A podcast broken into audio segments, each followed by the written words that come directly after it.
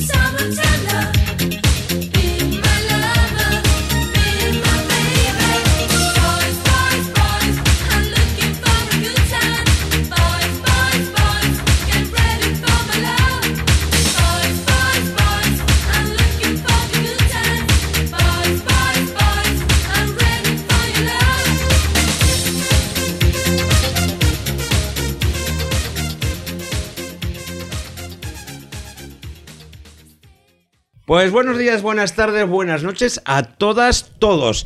Estamos otra vez aquí, comienza un nuevo Amañece, pero además un Amañece muy especial, porque es el quinto o nuestro quinto aniversario. ¿Quién iba a decir que íbamos a llegar tan lejos? Ni de coña, porque además es el quinto aniversario del programa porque la primera grabación se produjo, se produjo hace cinco años, pero nos pegamos un año pensando el programa. No es que no tuviéramos pensado, es que somos vagos de narices, vamos lentos, como nuestras grabaciones, ya sabéis, cada mes, cada mes y medio, pues aparece una de esas cosas que nosotros llamamos episodios. Pues es nuestro quinto aniversario, y nuestro quinto aniversario no estamos todos, decir que Pepa no ha podido venir porque está malica, desde aquí le guardamos, le, mandamos muchísimos besos, cuídate mucho, Pepa, mejorate esa garganta y en el próximo Amañece seguro que está ya con nosotros. Y los demás sí, estamos todos a falta de uno, pero sobre todo, sobre todo, sobre todo, hoy hay un integrante muy especial, que aunque lleva con nosotros desde el principio del podcast, es la primera vez que graba con nosotros un aniversario.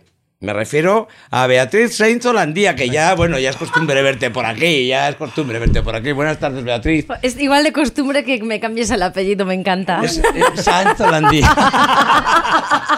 Pero queda bien Sainz Holandía, que sí. Queda perfecto, queda- no te preocupes. Eso lo vamos a dejar así ya para siempre jamás. Y bueno, pues tenemos también, como no, a nuestro queridísimo José Antonio Algarra Juchu. Buenas tardes, Juchu. Hola, muy buenas tardes. Tenemos que dar una noticia, una noticia muy especial de José Antonio Algarra alias Juchu. Porque José Antonio Algarra alias Juchu ha pasado, ha conocido el lado oscuro de la fuerza y ya no es oyente. Es podcaster y ya no lo vas a poder negar porque ¿qué es lo que pasa Sigo en siendo enero? oyente, Paco, sigo Bueno, siendo bueno, oyente. Bueno, ¿qué es lo que pasa el 1 de enero? A ver, el 1 de enero están los saltos de esquí. El Sí. concierto, El concierto de ese Nochebuena, de ese aburrido de de, gente Nuevo, tocando violines. exacto. Y además estrenó un podcast. Estrenas un, Un podcast. o- Uno oyen, oyencas. O sea, vamos, vamos a decir la, la verdad. Sencillamente, la sección que hace aquí la coge Sí. y la empaqueta. No, la hago, la hago abreviada. Abreviada porque como aquí me enrollo mucho y hablamos todos, pues voy a hacer pues un podcast sobre autores criminales y ya está, cortito y al pie. ¿Y el día cómo, 1 de enero. cómo se titula? Buah, soy súper original. Me he pegado horas pensándolo. Se llama El Rincón, Criminal. criminal, qué bien. qué es un espino. Y lo más importante Sí. es que está dentro de una red que ha montado nuestro amigo eh, Mirindo Aspirino para Merienda ti, aspirino para mí. que se llama Sons y que está junto a sus podcasts OTV, Gamers Ocupados y alguno más que no me acuerdo ahora. Bueno, sobre todo Y Ondas eso, pues, Revueltas. Anunciamos ya no solo el podcast de Juchu, sino una nueva plataforma que nuestro amigo Mirindo va a poner a vuestra disposición para que descarguéis podcast de forma gratuita. El 1 de enero para la resaquita, para todos. Lo de gratuita es importante, ¿verdad, Juchu? Sí, es muy importante porque así será siempre. Bueno, y tenemos, como no, acaba de llegar además, porque viene el cine. Andrés está siempre en el cine. Buenas tardes, Andrés. Buenas tardes, buenas tardes a todos. ¿Y qué has ido a ver, por cierto? La de Coco. Ah, la de Coco. Sí. Juchu ha ido dos veces y las dos veces ha llorado. Sí. Bueno, luego, luego nos cuentas, bueno, hablaremos de la guerra de las galaxias. Por cierto, no hemos dicho todavía que en este programa hoy lo que vamos a hablar es, vamos a hacer nuestro clásico de siempre, como hacemos todos los años en nuestro aniversario, y es hablar del estreno de la guerra de las galaxias, y también vamos a hablar un poquito de Cataluña, ya que han sido las elecciones hace nada, vamos a darle otra vez vuelta al tema de los catalanes. Estamos grabando, como siempre también en nuestro aniversario, en Milcomic, una tienda que es como el Galerías Primero del Cómic. Aquí tenéis absolutamente de todo, pero de todo. Esto es el reino de los frikis. Cuando vengáis a Zaragoza tenéis dos visitas obligadas, una la Astoria, la otra Milcomic. Que es, además tenemos un espacio aquí perfecto. Creo que habéis sacado una foto para que lo vean nuestros compañeros, ¿verdad? Sí, alguna habrá. Un espacio perfecto que tiene esta tienda para que se puedan grabar podcasts. Esto es maravilloso. Bueno, pues como siempre me falta por presentar todavía al señor Javier Martínez, que como siempre está llevándonos aquí la grabación, los botones, los auxiliares y todo. La nave, vamos. ¿Qué tal? Feliz Navidad a todos. Feliz Navidad. Y, como no, Sabina Hernández Gracia García. ¿Cómo es? Por- Buenas tardes, Sabina. Muy buenas tardes a todos. Porque además lo de Sainz García García sí que fastidiaros, pues, pues me pasará. Y bueno, vamos a dar ya paso. Ah, no, que me queda por presentar a alguien. Me queda por presentar a alguien. Y lo que hemos escuchado al principio del podcast, hemos decidido hoy, en los temas, pues escoger temas que mm, por alguna razón u otra fueron relevantes en nuestra infancia. Y nuestro querido Manzanas, buenas tardes Manzanas, ha escogido este tema con el que hemos abierto el programa sin entrada en blanco ni nada. ¿Por qué Manzanas? Bueno, mm, porque, porque sí, ¿no? Este, este tema que supuso para ti en la infancia, el tema o el pecho de... Mm, era- eh, ha sido algo eh, cognitivo, yo creo. No, más que cognitivo, precognitivo. No, no sé, tetas grandes eh, me, me han atraído siempre. Sí, desde lo- desde no- los no cuatro años. No lo habrás cogido por la gran calidad del tema, que es esto, ¿no? No, hombre, ya, ya, ya sabes, Paco, que no. Esto, una noche vieja, que de pronto descubriste la Sí, sexualidad. yo mira, yo por ejemplo especial. medía, bueno, medía algo menos que Juchu cuando tenía cuatro o cinco años. Y ya... Que medías algo menos que Algo Juchu. menos, algo ¿Es menos, posible tampoco. eso? Diría unos 20 centímetros menos tampoco. Tampoco mucho menos. y, y bueno, pues ya más o menos me sabía manejar con el vídeo y mi padre, que, claro, esto igual viene de mi padre también. ¿Qué culpa desde aquí, desde aquí saludos, eh, Eu- Eusebio. Eh, grabó esa gala de Nochevieja o donde la emitieran, creo que fue una gala de Nochevieja, ¿no? Nochevieja, sí, correcto. Y, y nada, pues yo me la puso a mí y yo me quedé prendado de Sabrina desde el primer momento por, por razones obvias. y forma parte de, de mi infancia, claro. De tu mitología particular. Ahí comenzó, ahí comenzó la transición en ese momento. ¿eh? Estoy, Para, Bueno, mí, para mí comenzó la democracia ahí. Y ya para, para no, para no extendernos, porque Manzanas lleva todo el rato diciendo dos horicas y vale, ¿eh? dos horicas y vale, que mañana me tengo que levantar a las 6 de la mañana. Pues vamos a empezar ya con el primero de nuestros temas, y es volver a dar vueltas y más vueltas a lo mismo de los últimos meses, porque yo estoy un poquito saturado del tema. Pero bueno, teniendo en cuenta que, han venido, que ha habido elecciones hace nada, el día 21 concretamente, pues vamos a hablar otra vez de este tema que ya tuvimos aquí ocasión de hablar el 12 de octubre, que es Cataluña y su independentismo. Como sabéis, no hace nada, es decir, el día 21 ha habido elecciones y las cosas siguen igual que estaban, porque yo creo que cuando un problema existe, eh, pues darle la vuelta al problema o rodearlo no sirve más que para seguir teniendo el mismo problema. Un problema hay que atacarlo de frente. Yo no entiendo de política. Pero cuando creo que alguien se queja de que algo le duele, lo mejor es darle algo para que se le calme el dolor, no convencerle de que no tiene ningún dolor y de que lo que tiene que hacer es volverse a mirar otra vez el pie. No, si a alguien le duele algo, a alguien le duele algo. Y yo creo que en Cataluña hay un problema, o por lo menos hay un sentimiento, yo no lo considero problema, hay un sentimiento por una parte de la población que evidentemente está ahí, y hasta que no tratemos eso como un problema que existe, queramos rodearlo, queramos verlo como un acoso y una ofensa para los españoles, cosa que yo tampoco creo que sea así. Es sencillamente un sentimiento de otra gente que es diferente al mío, no lo tengo por qué considerar ofensa. En aquellos momentos de los principios de la democracia que nos decían que había que respetar la opinión de los demás, eh, no sé por qué ahora de pronto hemos cambiado y la opinión de los demás es ofensiva solo porque quieran pertenecer a otro país que no sea España. Pues bueno, pues además parece ser que tienen las de perder, ¿no? Se van las empresas, allí no quiere estar nadie, no les dejan ser europeos, pero aún así, aún así quieren seguir siendo eh, catalanes y tener un gobierno propio. Por algo será. No es algo que a mí me incumba, por lo tanto, yo puedo tener una posición que siempre ha sido la misma. Preguntarles a los catalanes, en mayoría, qué es lo que de verdad quieren. Pero bueno, esta es mi opinión. Veamos qué opina el resto. Bueno, chicos, micros abiertos, ¿quién empieza? ¿Qué opináis del resultado de las elecciones? Por cierto, vamos, vamos a ir por ahí.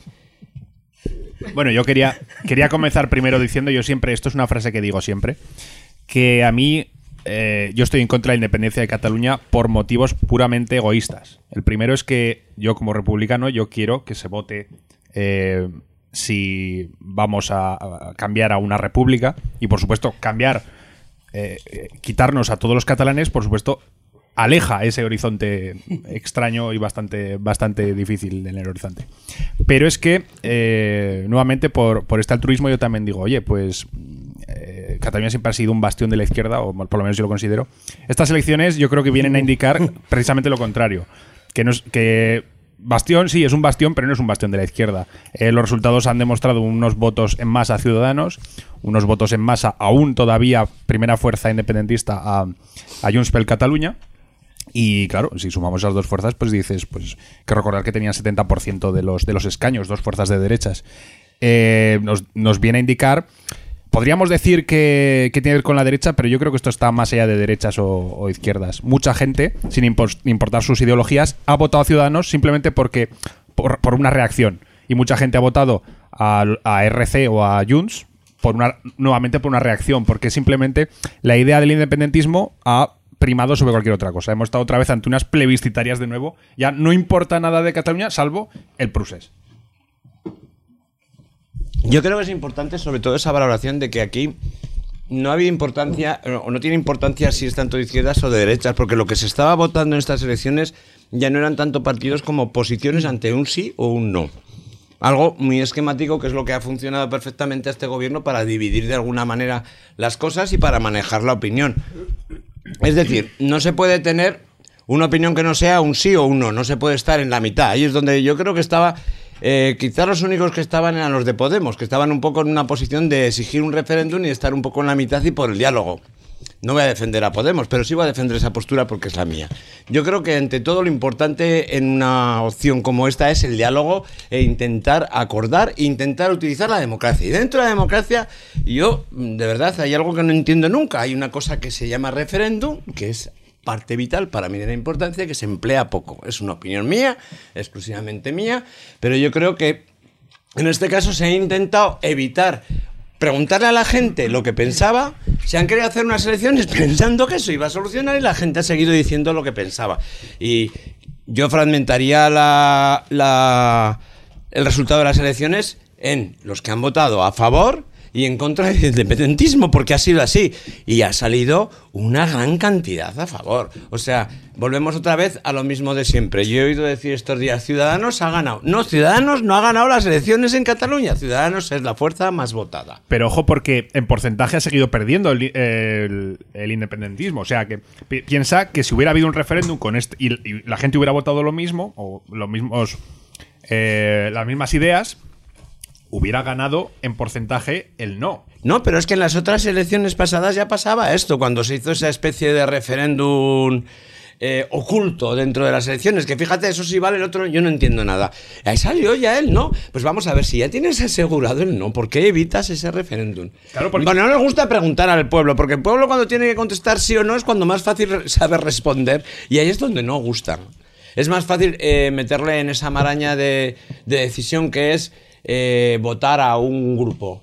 Porque me parece más complicado y más caro, entre comillas, hacer unas elecciones eh, como se han hecho nuevas y corriendo, y si no sale bien haremos otras, que hacer un referéndum de una puñetera vez.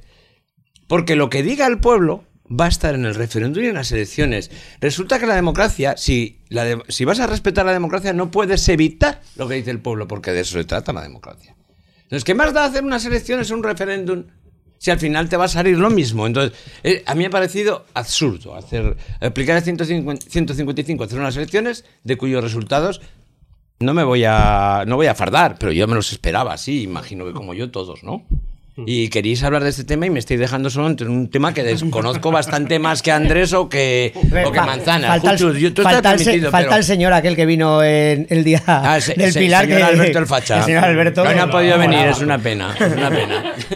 Yo sí que en, en el sentido del anterior programa que hicimos, yo también estoy a favor del referéndum y además creo que para que se calme todo esto es un es yo creo que es la vía correcta e idónea. Y además creo que hay un porcentaje de población no que esté a favor de la independencia sino que esté a favor de hacer un referéndum para ver qué opinan los catalanes que eso es, yo creo que es así. Pero estoy de acuerdo también en que debería haber un se, claro, se deberían poner de acuerdo las dos partes en hacer una ley de referéndum de mínimos. Es decir, eh, el derecho comparado ya lo prevé en, eh, en la en el derecho internacional, en Canadá o en Escocia o en Córcega ya se hizo así. Entonces lo que se requieren son unos porcentajes mínimos de participación, un porcentaje mínimo de los del sí en contra del no. Y yo creo que eso es básico, claro. O sea, no puede- lo que no se puede pretender es como lo que están haciendo los independentistas ahora, que con, vale, tienen mayoría absoluta en el Parlamento a través de tres grupos parlamentarios, pero lo que decía Javi, no tienen un porcentaje que no llega al 50% de a favor del referéndum, a favor, o sea, a favor del independentismo, Independentismo. del independentismo rotundo, ¿no? Pero en cambio sí que hay un porcentaje mayor a favor de un referéndum, por ejemplo, porque está Cataluña en común, o yo ya tampoco bien sé bien cómo se llaman. Sí, podemos. Eh, entonces, yo estoy a favor de eso. Y bueno, yo, además yo creo que en Cataluña, como se ha demostrado en las dos últimas elecciones, la mayoría no quiere la independencia de Cataluña. creo que es una obviedad y además es, una, es un error la independencia de Cataluña. Pero como vivimos una democracia y bueno, pues yo creo que como también decía Paco, mm, la gente a veces tiene derecho a... O sea, deberíamos de consultar más a la población y al pueblo lo que, lo que quieren y lo que quieren decidir ellos. Bueno, pues preguntémosles directamente qué quieren. Claro. No a través de unas elecciones y a través de un sistema electoral un tanto retorcido, ¿no? Porque también ese sistema electoral ha favorecido al partido de, del exiliado, del señor Puigdemont, ¿no? Que debería ya, en fin, meterse una guarida y no volver a aparecer nunca más, porque ya yo ya... Pondría una tienda de chocolates en Bélgica. Además yo ve- ve- veo a Paco, Qué pocas. yo veo a Paco y me encabrono un también, ¿eh? poco, ¿no? O sea, ese señor de derechas que desde Cataluña nos da lecciones de democracia, ¿no? ese, Eh. ese paleto gerundés o gironés. Pero bueno, ¿usted qué tendrá que decir? Pero no era de Esquerra él. No, Puigdemont no, Puigdemont era de CIU. Vale, vale, perdón. Bueno, a mí me interesa mucho la opinión de Andrés, que no estuvo en nuestro debate sobre Cataluña y sabemos que tiene una opinión muy formada sobre este tema. No lo sé. me lo acabo de inventar para hacerte Ah, no, hablar un poco. ¿eh? eh, me gustaría también decir que este movimiento independentista y esta, este procés eh, no se me oye. Venga. Eh, Cuidado con el cable, el- cuidado con el cable ese que estaba fallando. que el procés lo que ha hecho es eh, complicar todavía más el sentimiento catalanista, eh, confundiendo el, cantala- el catalanismo con el independentismo. Y ahora de repente eh, ser contrario al independentismo Es no ser catalanista. parece que tiene que ser también ser contrario al catalanismo cuando no tiene nada que ver. Y eso es una, una complicación más que ha traído el procés que, que, que quizás nos lo podíamos haber ahorrado. Que Oye, no- ¿se, se puede ser catalán, español y europeo todo junto? ¿Por qué no? Sí, hombre, sí estoy bromeando. No, no, y ser. y- Sí, sí, jolines, de hecho, a mí, a mí lo que me parece que es más, más práctico y más real. Y ese orgullo de, de- de- de tierra, ese orgullo de, de, de donde tú has De la sardana, de tu cultura, de tus del tradiciones, cava y- porque al final todos al final vamos a ser iguales, vamos a ir a cenar al McDonald's y a... No. Sí, al final Ese- vamos a consumir, de- consumir películas americanas y vamos a comprar un iPod de tradición, oye, me parece algo bonito que no se debería de perder. Y ese, ese es- esa sensación, ese sentimiento sí que lo ha aprovechado el Plus es para sí mismo. Y eh, lo que no ha sabido el, el unionismo es, es, eh, traérselo a su terreno. Entonces eso sí que es un error. Sí, porque eh, insultándolos y diciendo que estos catalufos que les peguen y tal no van a lograr que se sientan muy españoles, Claro, ¿no? porque, eh, a ver, que no hay que olvidar lo que pasó en el 1 de octubre, que, que- que fue una vergüenza. Que es que al final, ¿cómo nadie puede defender que, que se le pegue a gente por ir a votar? Es que es absurdo. Aunque fuera una pachanga de votación, Da pero igual, no hay que pegar a la igual, gente. Aunque fuera una Sí, encuesta sí, de, de- sí, sí, de- está claro. de la Super Pop, me da igual. Es que- Se te ve la edad ahí, se te sale la edad por las costuras. Hombre, alguien te, no sí, sí. no alguien te dirá, alguien te dirá que si hay algo ilegal hay que utilizar la fuerza para volver a Pero la legalidad. Ya, ya, ya. O No, incluso no, te las digo yo lo que medidas se de defiende. enviar a prisión. Yo es que, yo es que, No, no, exactamente. Las... yo es que más, no, no creo ni siquiera que fuera necesaria la violencia, porque ya lo hablamos en su momento. eh, sencillamente se anula el resultado. Claro, tú- es tan fácil que como voten, una cosa que que- estaba anulada ya Claro. de atrás. Todo esto es. Yo, en el fondo, de verdad pienso. Deja a los chavales que camelen y eh, ya está. Sí, con un. con- eh, siempre he pensado, y, y esto es mi opinión. Es mi opinión, pero siempre he pensado que eh, si hubiera hecho un referéndum, ahora no lo sé, pero hace un año o dos hubiera salido que no. Entonces, pero que es algo que si yo lo veo lo puede ver cualquiera y cualquier analista político y la gente que se dedica a la política, que hace análisis y tiene analistas detrás, eh, yo creo que se han tenido que dar cuenta de esto. Entonces, a mí me da la sensación de que vamos a hacer la primera parte de Cataluña, la segunda parte de Cataluña, la seguirá, tercera parte seguirá. de Cataluña, porque mientras la gente habla de Cataluña, seguimos olvidando a los demás. Y es como alargar un problema. Porque lo, lo que decía antes al principio del, de- del podcast, para mí es un problema evidente. ¿Cuál es el problema? Todos lo sabemos. Y atajar ese problema no es rodear el problema. Cuando rodeamos el problema, ¿qué somos? O muy tontos o estamos buscando una segunda intención, ¿no? Es lo que yo creo. Yo supongo que. Lo que pasa que supongo que el Partido Popular ahora cambiará el, la estrategia. No le ha ido bien. O sea, ya era una fuerza bastante residual en Cataluña, ahora lo es Bueno, más. ahora esto es, Me esto es un que batacazo. Moragas, que es un poco el ideólogo del Partido Popular, ha- se ha ido. no ha quedado otra. O sea, no, bueno, que yo también me, me iría en esas condiciones, ¿sabes? O sea, en fin, pero quiero condiciones que le han ofrecido, quiero decir, de trabajo, de sueldo, de casa que le han dado, Sí, ¿vale? bueno. Ah, quiero decir, que irse así también, pues sobre tus huevos. Tiene pelazo. Tiene- sí, tiene Pero pelazo. soy yo también y no me he ido. Pero quiero decir que a lo mejor a lo mejor hemos asistido a, un punto de inflexión para el Partido Popular eh, a la hora de abordar este problema. Quiero creer que Yo- alguien se dará cuenta en el Partido Popular de que no lo han hecho bien, que estos resultados yo creo que vienen del 1 de octubre, de, de esos policías, creo, ¿eh? Yo no lo creo Esa- así. ¿no? Yo, yo creo que han querido sacrificar un peón a propósito que es el Partido Popular por Cataluña, eh, a cambio de crear absolutas legiones de patriotas besabanderas en todo el resto del país que van a, Sí. que van a apoyar Bueno, y- ahora a y un Partido Popular y además, muy fa- y además favorecer a su, muy cha- a- a su a chava- y además favorecer a su chavalín que Y al Rivera, final o sea, que, exactamente, se van a mirar en el espejo de Ciudadanos, que tampoco es ejemplo de nada Joder, pero para el Partido Popular, que, si siguen la línea del de Ciudadanos es básicamente la misma. No, no, Ciudadanos da mucho más miedo. Es un partido vacío de todo, ultra, ultra, ultraliberal salvaje, que se basan simplemente, se han basado en Cataluña, ha empezado siendo un, un residuo anticatalún, anticatalanes, ante el idioma catalán, mucho más da a la derecha que la derecha, que no eran nada. Y de pronto, con toda esta movida, les ha venido de puta madre para crecer, pero sigue siendo el partido que da un, da un miedo que te cagas. Pero yo, yo no lo entiendo. Quiero decir, ¿cuál es la diferencia entre Ciudadanos y el Partido Popular en cuanto a su política de Cataluña? ¿Es- es- ¿Tiene alguna diferencia? Yo no entiendo a, a qué se debe este... Cataluña- Bueno, pero yo el tengo Partido amigos- Popular se le han identificado, creo yo, con las eh, con el gobierno central y la forma de afrontar este problema. ¿Pero Ciudadanos no, es un partido Ciudad- centralista, acaso? No, no, claro, no es que Ciudadanos ofrezca otra, otra alternativa distinta.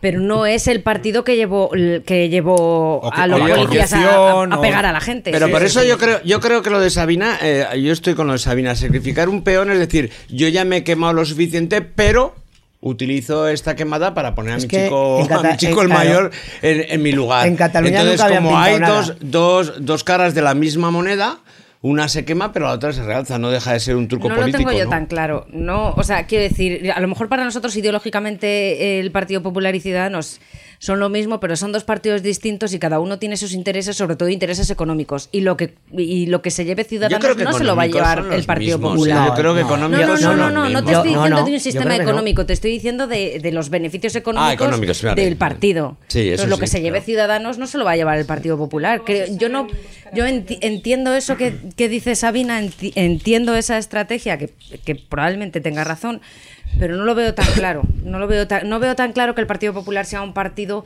que tienda a Que hacer juegue esa- con que- esa baza, ¿no? Exactamente, que tienda a sacrificarse por nada. Ya. Creo. Pero bueno, no lo sé. Yo Bueno, pero es que tampoco, por- a mí me pasa como a, tú- como a ti, Paco, que yo de política entiendo muy poco. Y, y Moragas, por lo que se ve, tampoco. Yo, yo simplemente intento aplicar ante la política, como ante todas las cosas de la vida, lo único que creo que más o menos he intentado desde pequeño explotar, que es mi sentido común, que cada día es menos común, pero un poquito la lógica. Y, so- y la lógica lo único que me dice es que la sensación que uno tiene desde fuera es que si hay un problema muy evidente, muy evidente, y el que puede solucionarlo no hace más que rodearlo y generar además un arrastrar a la opinión pública para llevarla a su parte, porque de, todo este jaleo, para mí el beneficio lo ha tenido prácticamente los partidos de derechas, no los de izquierdas, Hombre, que no han sacado nada. han sol- han soltado a todos ahí a la calle. Si ves que hay un partido de derechas en el poder que está rodeando y rodeando el problema y que eso sigue dando beneficio a los partidos de derechas, pues dices, por algo será. Cuando en Cataluña no ha habido un partido de derechas gobernando. Claro. Sí, eso es verdad. Pero todos los partidos que han gobernado, que han Quitando el pasado por- tripartito famoso que duró cuatro Bueno, días. a ver, sí, pero eso, pero eso- No, pero yo no me refería, yo, yo, yo me refería más a reforzar a nivel nacional a la derecha, porque esto yo creo que refuerza muchísimo Sí, a, sí. a la derecha. Todo el movimiento que ha habido, tengo No, pero sensación. sin, sin llevar todavía el debate ahí, mm, lo que decías de PP Ciudadanos, yo que he estado hablando con gente que tiene relación con Cataluña, bueno, estuve hablando con Chemi el otro día, su novia es de Barcelona, ha estado en Barcelona hace poco. La situación en Cataluña está tan polarizada que, mm, por ejemplo, la gente solo veía dos opciones. O sea, Sí, veía sí, sí, sí. O el bloque independentista votar o a Puigdemont o a Esquerra, o votar a Ciudadanos. Claro, claro. Porque el tema es la gente que, o que, que tenía solo de opción votar PP o Ciudadanos decían el PP nos ha aplicado el 155 Pues no le votamos. y claro. Ciudadanos por lo menos no nos insulta de momento y tienen su base aquí, son catalanes y Pero Ciudadanos, ellos siempre han estado a favor de aplicar el 155, incluso de una forma más restrictiva que el PP. Pero en el pero en la gente que no es independentista en Cataluña dicen cómo podemos luchar contra esta gente y una de las opciones gente que ha votado toda su vida a la izquierda o al PSC han decidido votar a Ciudadanos simplemente por eso por porque está tan polarizada la situación es tan de Claro, extremos eso es lo que decía yo que- antes, que que se ha decir, polarizado, que realmente no se vota izquierda o y derecha. luego ¿verdad? aparte Ciudadanos ha tenido un apoyo mediático impresionante todas las portadas de los periódicos una y otra vez eran a la- favor el apoyo mediático tiene que siempre el lavado de imagen de Inés Arrimadas como la reina de Cataluña prácticamente, ¿no? El virreinato pues ha sido tremendo. Y, y luego y otra de las cosas que quería comentar también es que eh, lo que veo en contra del independentismo y por el que, que también me posiciono en contra es que creo que no se puede construir, como ellos dicen, una república a base de mentiras. Y Esquerra y, y el partido Puigdemont no dice más que mentiras. Mentiras y contravenir la Ya, pero sabes y que- contravenir las leyes vigentes. O sea, si estamos en una democracia eh, y estamos, o sea, lo que no se puede decir primero es que existan en el Parlamento catalán leyes ilegítimas, porque eso es- eso no es así.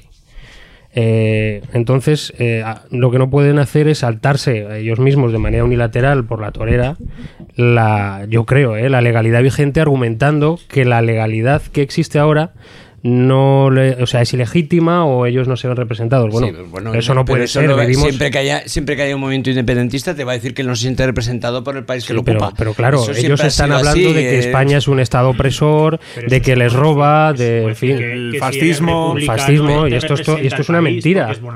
Bueno, pero que a ver, que No, eso. si, si que tú quiero quieres, decir, si tú vamos quieres a levantarte, espera que acabe el argumento.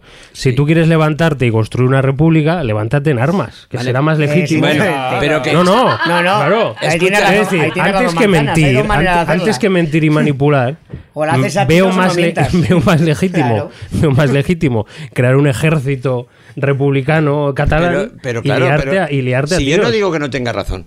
Tienes toda la razón del mundo. Lo que digo, que dentro de ese sentimiento independentista, indudablemente va a estar siempre los otros son los opresores, nos meten leyes. Eso, eso es que va innato a un Por movimiento digo que, es- independentista. que está basado en una mentira, entonces Claro, no, pero- no, no, no le veo alcance. Pero quiero decir, ¿qué conciencia tengo yo para decirle a un catalán qué es lo que tiene que hacer?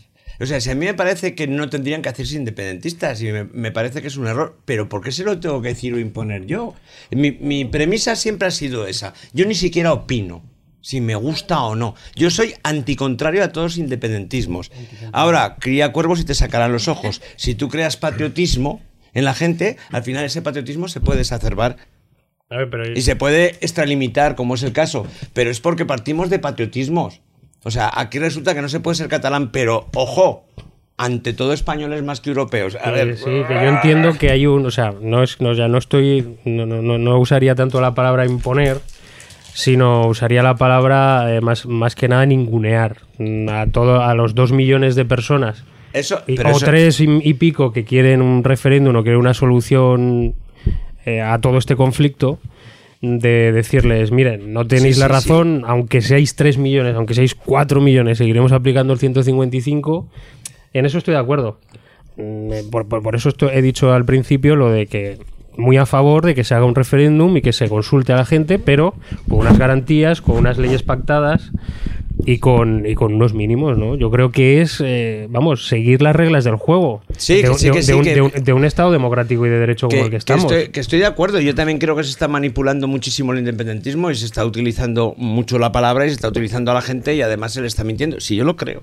Lo que pasa es que lo dejo, eh, casi lo dejo para ellos, que bastante tengo ya con mis problemas, ¿no? Eh, Con mi día a día y para mí los problemas que tenemos nosotros los españoles son más grandes que el problema catalán, que es lo que nos hacen vender. Es un problema que para mí, si se hubiera ido a la raíz, estaría solucionado, o, o por, no solucionado, porque luego se querría votar otra vez, bueno, lo de siempre, pero estaría medio apaciguado, porque por lo menos el referéndum ya les habría callado la boca. Es lo, lo que yo pienso en este tema es que nosotros nos hacemos parte, de decir, el otro día un amigo me decía, pero si es que no sé cómo pueden creer los catalanes si están tan mal, si no sé qué, si tal. Y dije, pues si están tan mal, lo van a pasar tan mal si independizan, no tienen, no van a entrar en Europa, se les van todas las empresas. Pues ¿y a ti qué te importa? ¿A ti qué daño te va a hacer eso para que estés criticando a los catalanes por tener... Yo no los critico, que hagan lo que quieran, yo no estoy de acuerdo, ni me gusta, ni me parece que sea inteligente estar ahora eh, apoyando ese tipo de gobierno que tienen, ni mucho menos. Están engañados hasta arriba, pero yo puedo opinar que eso no es correcto, pero no sé quién les diga que tienen que votar. Pero eso tampoco es así. Eso es como cuando decía el PP, que caiga España, que ya la salvaremos nosotros. Es que... Bueno, pero eso lo dijo Montoro yo y no- le pilló un micrófono abierto. Quiero decir, Sí, eso pero no lo tiene que ver eso con lo claras. que digo yo, Pues ¿no? porque al final sí que nos afecta que Cataluña vaya mal. Que se vayan las empresas, que se. Que si se vienen a España, se vienen a que- España. Al final eso es, no, eso es dinero que se pierde por el camino. Eso al final habrá ¿Pero una por empresa qué? que dirá: Pues en lugar de abrir en España, abro en Polonia, porque me sale más a cuenta. Que no, hombre, que no, que no. Eh, pues al final Bueno, sí. ya les sale más a cuenta abrir en Polonia. Claro, sí, que sean Las y empresas así, que se y quedan así. en España son Sí, sí, por subvencionadas algo, con dinero exacto. público. Exactamente. Manzanares, digan a la mía. a raíz de lo que decías de los 3 millones de, o 2 millones de, de votantes, yo creo que hemos llegado a una paradoja, o Rajoy ha llegado a una paradoja. Esos 2 millones de, votantes independentistas, si para él, él los considera eh, españoles, o por lo menos él, pues bueno, él los considera que ahora mismo, según, la eh, según las leyes actuales, ellos son españoles, pues debería tener en cuenta que dos millones de, de- personas en su país tienen una posición y por lo menos dialogar y sentarse y decir, hostia, cuidado. Y si no los considera españoles, entonces que ya los está echando directamente de, de su país. Entonces, a, a eso voy, a eso voy con ese dilema y que al final solo todo nos lleva simplemente al final a la política, a la política y al diálogo. Pero Rajoy nunca ha sido ni, ni un político ni una persona dialogante. Y eso se ha demostrado y bueno, eh, hasta el máximo extremo. Ya no hablamos, o sea, creo que eh, estamos en una situación en la cual no va a sentarse ni, ni en ningún momento con ningún líder independentista, no va a realizar ningún tipo de acción y ya el PP catalán queda reducido a su mínima expresión. No, yo eh, creo que otra de la, un- una manera de coacción democrática por parte del gobierno de Rajoy es ningunear las manifestaciones populares. O sea, Qué horror, en- qué horror, en hemos hablado. En democracia, una de las maneras también que existen de expresarse para la gente es a través de las manifestaciones. Anda que no se habrán manifestado en Cataluña gente y muchísima gente a favor de esto. Hombre, por lo menos sentarte a escuchar. En fin, en España siempre ha habido una tradición de eh, huelgas generales o manifestaciones en la calle. A través sí que es verdad de, de- de vías sindicales. Pero bueno, los gobiernos, todos los gobiernos se han sentado a dialogar. Oye, ha habido una manifestación, ha habido una huelga, sentémonos, ¿qué pasa? El decretazo este, pues lo anulamos. Pero es que con Rajoy no vale nada. ¿No os acordáis de cuando, No, cuando porque dijo lo de, defiende la democracia, pero no defiende. Perdón, perdón. Estabas hablando tú, Javi. cuando dijo lo de la minoría silenciosa? Que la minoría silenciosa, o la mayoría silenciosa, que creo que dijo. Bueno, y Esperanza Aguirre diciendo, Eso. diciendo, diciendo, bueno, pero es que para, para sacar un escaño en Madrid hace falta 20.000 personas diferentes. No, eso lo dijo a colación de la- los mineros que se manifestaron en Madrid, que dijo eso, exactamente eso. Yo lo que quería decir es que un partido que se le llena la boca siempre hablando de, de democracia, porque se le llena la boca hablando de democracia, no apoya los referéndum, no apoya las manifestaciones, está en contra de toda opinión pública. Lo que digas que yo no estoy de acuerdo, pues pum, la ley mordaza, venga, para que no me protestes en la puerta de casa.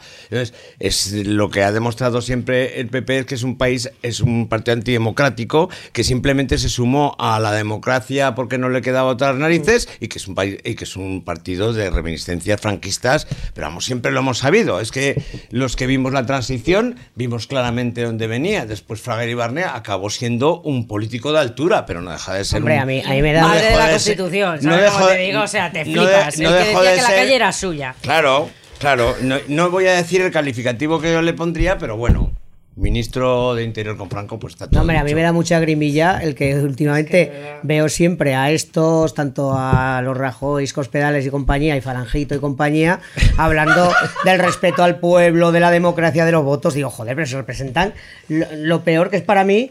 Que, es, que son unas políticas ultraliberales, Claro. anti- Lo que pasa- antisociales, de injustas. Es me que para las- ellos, las banderas para ellos la se democracia es las elecciones. Sí. Elecciones que intentan dominar por medio del control Claro. de los medios de comunicación, Bien, que es lo que hacen. Pero ¿dónde, no hacen otra ¿dónde cosa. está la justicia que social, no, que no hay, los hay, derechos? nada, la- nada. Esta gente se envuelve en una bandera y tapan todas sus miserias con la bandera. Y luego, claro, es que es muy fácil a la gente. Tú sigue la banderita de un color o los otros están haciendo tú sigue mi banderita y yo mientras te la clavo por otro lado.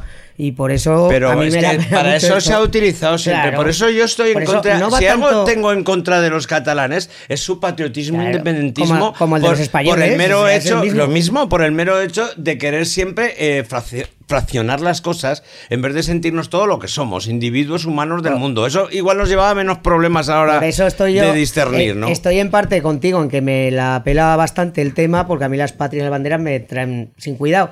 Pero si una parte, digamos, de un est- estado que nos hemos creado, pues para convivir todos, tiene unas inquietudes y nos está demostrando que hay un problema, pues busquemos soluciones en vez de, de ponernos a jugar a las casitas. ¿Que hay que hacer un referéndum? Pues se hace un referéndum, se ponen, como dice Manzanas, unas normas de juego para todos, se aceptan tanto por unos como por otros. Pero Además es que Pero es eso no le interesa a nadie, yo es creo, cu- es- es, curioso este sentido, pero esto te hace ver un poco el sentido democrático de sus cabezas. Porque por un lado, saco a la policía a la calle para, para asegurar la legalidad. Segundo, meto el 155, encarcelo a los tíos que han declarado todo. Y después, y después vaya a unas elecciones democráticas donde sale lo mismo. Es que digo, ¿cómo funciona esa cabeza? ¿Cómo funcionan esas cabezas? casi por todos- Dios? que casi Si todos sabíamos cómo- lo que iba a pero, salir. pero lo único que me dice es o una de dos, o bien están jugando a, a perpetuar a- a sus- perpetuar el problema para, les para bien, callar, Les va bien. o, o bien tienen un ego que también, ¿no? Un ego, un ego y, un, y un carácter dictatorial de por mis cojones, aquí tú no haces ver, esto solo yo, por mis cojones. yo no quiero ser, yo no quiero ser tan- conspiranoico porque no lo soy. No estoy de acuerdo con eso, ¿eh? A ver, Vale. Yo Pues creo que Dime la- cuál es la razón por la que obran así. El Partido Popular está. Todo, claro, fundamentalmente, A ver, sí. el gobierno llega un momento en el que en Cataluña se, se, se declara una república independiente. Sí. Ellos dicen que no. Estamos ya en el momento posterior al, Mm. al 1 de octubre. El 6-7 de octubre es cuando se declaran. Hacen una ley de, de desconexión. Y el gobierno de España lo que dice es: bueno, esa ley es, es ilegal. Pues este gobierno no me reconoce como gobierno estatal.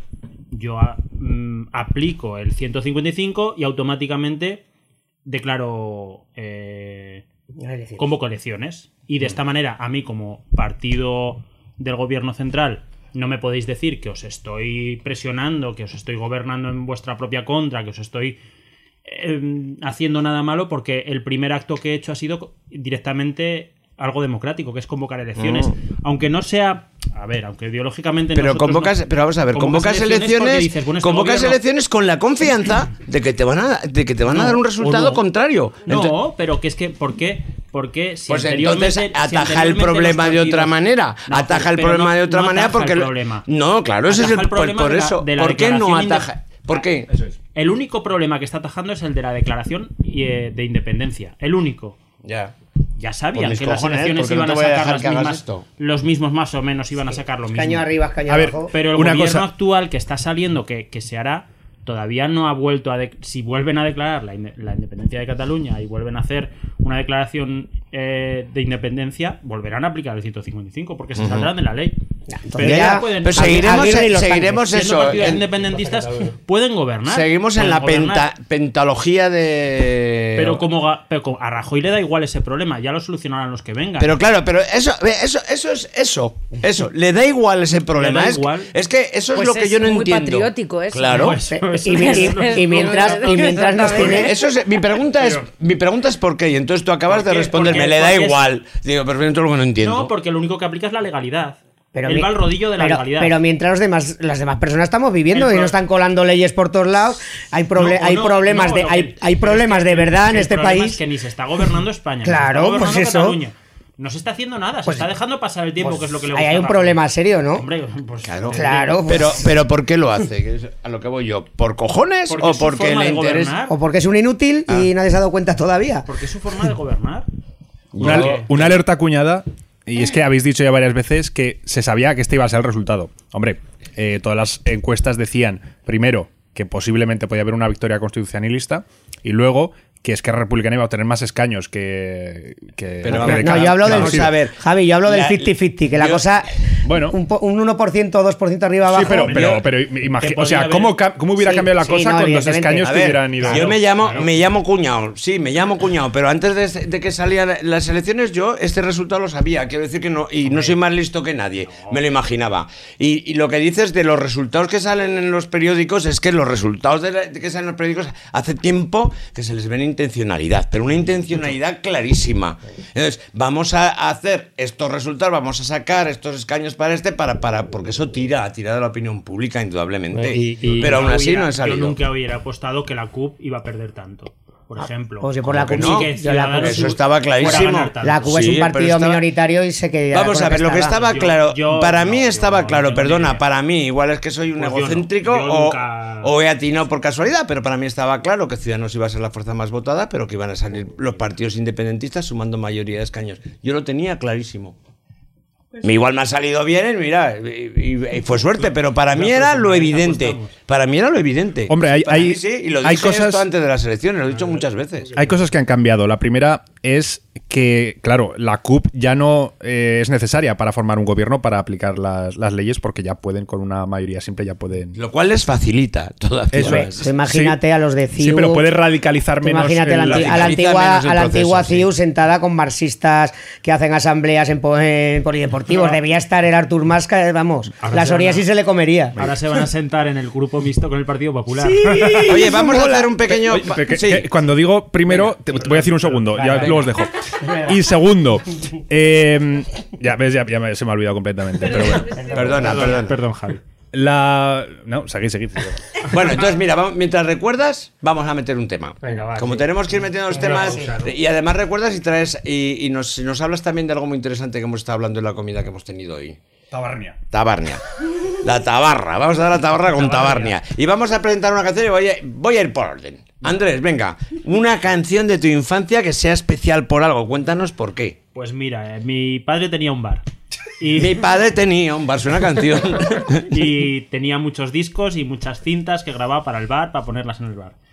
Pero, y bueno, mi infancia básicamente es M80 con, con Rock FM. Ah, y de todos los grupos. Bueno, bien, ¿no? De todos los grupos hay, la mayoría se mantienen, pero hay algunos que han desaparecido. Y hay uno, como es Susi 4, que Ah. lo recuerdo con bastante cariño, pero que, que no. Que, Que sepas que Se para mí era una. Yo, yo me he hecho pajas con sus cuatro. o sea, así de claro.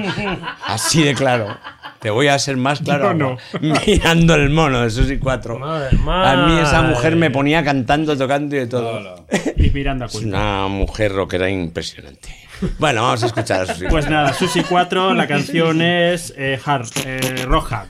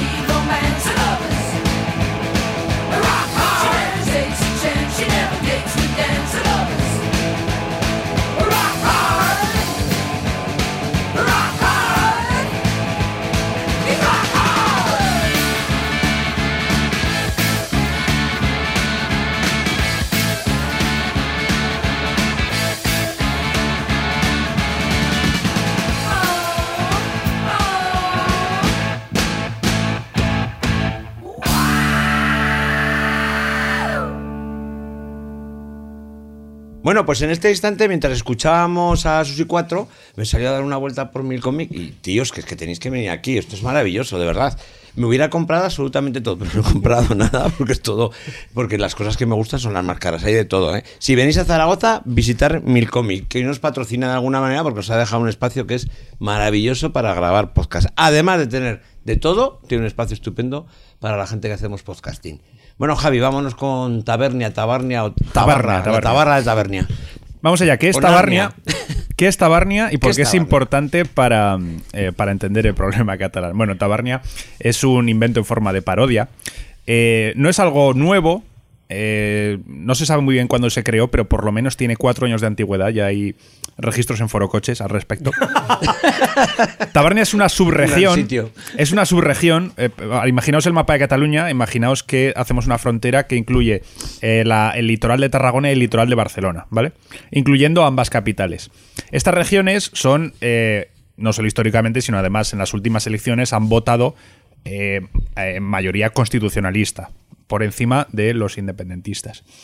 Entonces, claro, ¿qué piden los tabarneses? ¿Qué pide este, este nuevo Estado de Tabarnia? Independizarse de la comunidad autónoma catalana. Para Y entonces ya la comunidad española o... no, no, no. Tú imagínate, eh, tendríamos dos comunidades nuevas, una nueva que es Tabarnia y lo que antes era eh, el resto, ahora se llamaría Tractorluña. Es- Eso así le llamamos. Porque ahí, pues, obviamente está el- el- la región más agraria del, del país. Tractoria. Tractoria también se le reconoce. Yo, yo he leído Tractorluña eh, también. Eh, Tractoria o Tractorluña. Y Tabarnia co- pondrían las dos lo que co- conocemos Lo de como Tractoria Cataluña. tiene un sentido de por qué, pero Tabarnia por las tabernas. Tar- Tarragona, Barcelona Ah, vale, vale. y Narnia. Ah, que claro, también se uniría. Ah, vale, vale, vale, vale, vale, vale. Qué torpe soy, vale, vale. Claro, fijaos, fijaos que estas comunidades votan distinto a las del resto, dicen, pues nosotros nos queremos independizar, y luego ya si Tractorluña quiere independizarse de Cataluña, adelante, que obviamente no lo van a hacer porque sería un estado bastante pobre, no, no tendrían ni Barcelona ni Tarragona, ni el litoral, ni el turismo, sería bastante... ¿Y qué ha pasado? Se ha hecho muy famoso estos días, durante estos días, pues porque varios, varios medios lo han puesto, incluso el país en portada, ojo a esto. Eh, varios líderes de Ciudadanos también lo han, lo han compartido de una forma irónica, que a mí me parece bien a mí todo lo que sea ironizar y, y un poco... eh, Desdramatizar. Claro, Sí, de- desdrama- la, paro- bien. la parodia me parece, me parece La básica. parodia siempre es necesaria. A ojo a lo que voy a decir. Comedia. A mí me gustaría pensar, me gustaría pensar que a ETA, ETA fue derrotada por Vaya Semanita. Yo, yo lo creo, que en el momento en que puedes hacer un chiste sobre un etarra, Cierto, cierto. ya, ya se, se- se cae completamente todo. Eh, obviamente es una, no tengo ni- ninguna, ninguna base para afirmar Ya, esto, ya, es pero me gustaría simplemente pensarlo. un deseo. Y nuevamente me gustaría que el choteo también destruyera también este tipo de... Hombre, si, si nos tomáramos más en broma las cosas, realmente en- no les daríamos tanta importancia. A lo mejor el quitar a las cosas importancia que no sean tan dramáticas y tan dramáticas implica que no sean tan extremadamente desagradables. La gente en ese sentido del humor siempre ha sido peligrosa para mí. Ya, Yo quiero, claro, claro. con lo Pero que quiero decir, necesario. no quiero decir que desaparezca el independentismo, sino que desaparezca la, la chapa que nos están dando y la tabarra, la- Dios, tabarnia que Dios, nos están sí, La dando. Tabarnia que nos están metiendo. Entonces, eh, claro, ¿qué pasa con Tabarnia? Pues bueno, ya, ya se han empezado a, a movilizar en Twitter eh, gente que dice sí, a favor de Tabarnia, y claro, muchos independentistas, o muchos, más bien muchos seguidores de Twitter que son independentistas catalanes diciendo, no, no podéis porque las leyes no permiten hacer esto. Y dice, hey, que queremos un referéndum. Y dice, no, no se puede. no se, o sea, que están- se está viendo muchos que el reflejo es el mismo que al final tenemos todos, con muchos Ya lo de la paja en el ojo y la viga, Eh, ¿no? ya, ya ves Estás tú. de pajas. Estás, La en el ojo pajero la a tope, paja- Paco. ¿Qué cosas Bueno, hay que- ahora no, pero cuando tenía 15 años sí que lo era, ¿eh? Más cosas, a- Tú y todos. a- a- Pues más eso. cosas aún más absurdas. Se está pensando cuál va a ser el gentilicio. Hablan de tabernés, hay algunos que están diciendo tabernícola, que a mí me gusta mucho. Tabernícola mola. Eso soy yo, a mí las tabernas. Y tenemos, tenemos incluso algunos lemas, por ejemplo, Andrés, tenemos... Mira, yo me he apuntado dos, como bueno, unos hablaban de la corona tabarno-aragonesa. Hombre, Salou está en tabarnia. Y hay otro que me ha gustado especialmente que es Tabarnia no paga tractores. Ese es el más grande. Ay. Claro, claro, y, y, bueno, pues eh, Bueno, mucha y la- gente el en Twitter... sería I, Inda, Inda Tabarnia. ¿Por qué no? Claro, mucha gente eh, está, los que se quejan sobre todo contra, contra Tabarnia, que obviamente pues o no han cogido el chiste o están muy cabreados o tienen miedo. O les putea. Sí, puede ser, pues, eso, eso, eso, les, les pica, porque al final es todo un sentimiento primario, un sentimiento de, de, de asirte al terruño, de, de y apretarte la boina o la barretina en su caso. Sí, sí, sí, Al sí. tabarruño. Al, al final es eso, al final es eso, está muy bien definido, sí. Sí, sí, yo lo creo así. Eh, pero también el sentimiento de lo que tú decías, Sí, de, sí, de- sí. de, yo no quiero ser los catalanes, pues ahí estás pensando Lo con mismo, un cerebro primario mismo, cavernícola. exacto, nuevamente.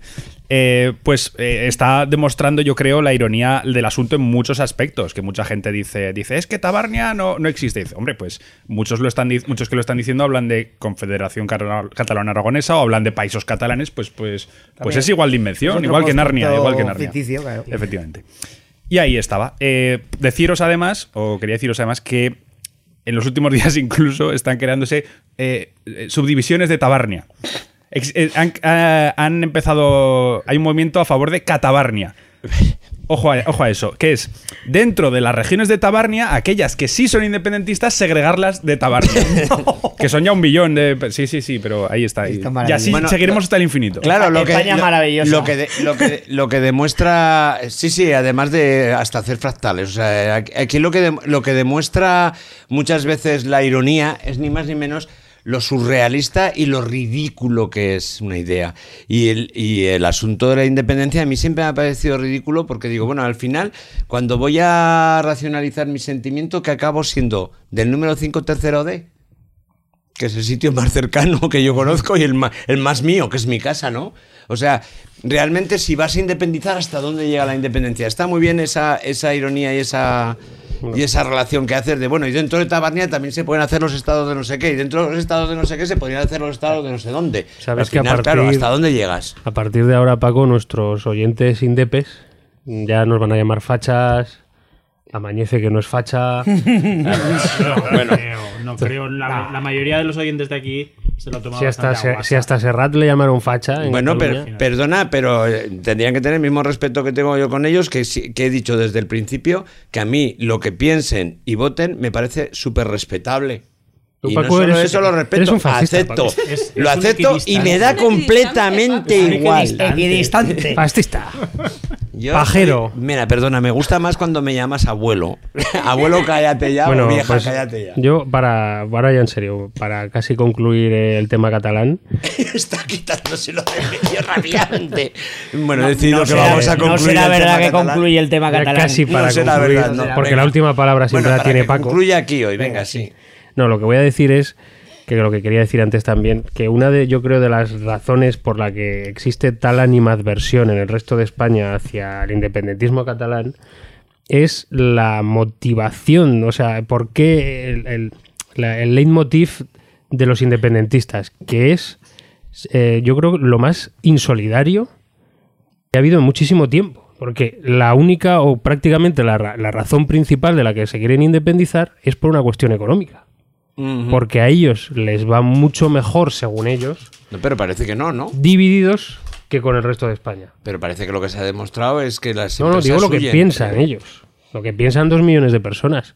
Y que eh, van a estar mucho mejor. eh, y, mm, bueno, esto del España, España ens roba, ¿no?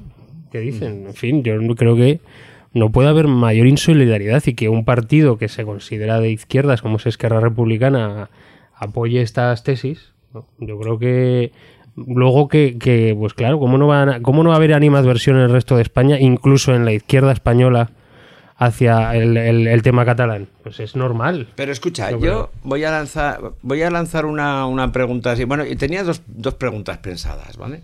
Eh, la primera sería: ¿Vosotros no creéis que para afrontar la realidad española, cualquier gobierno español que exista debería aceptar que somos una unión de diferentes nacionalidades?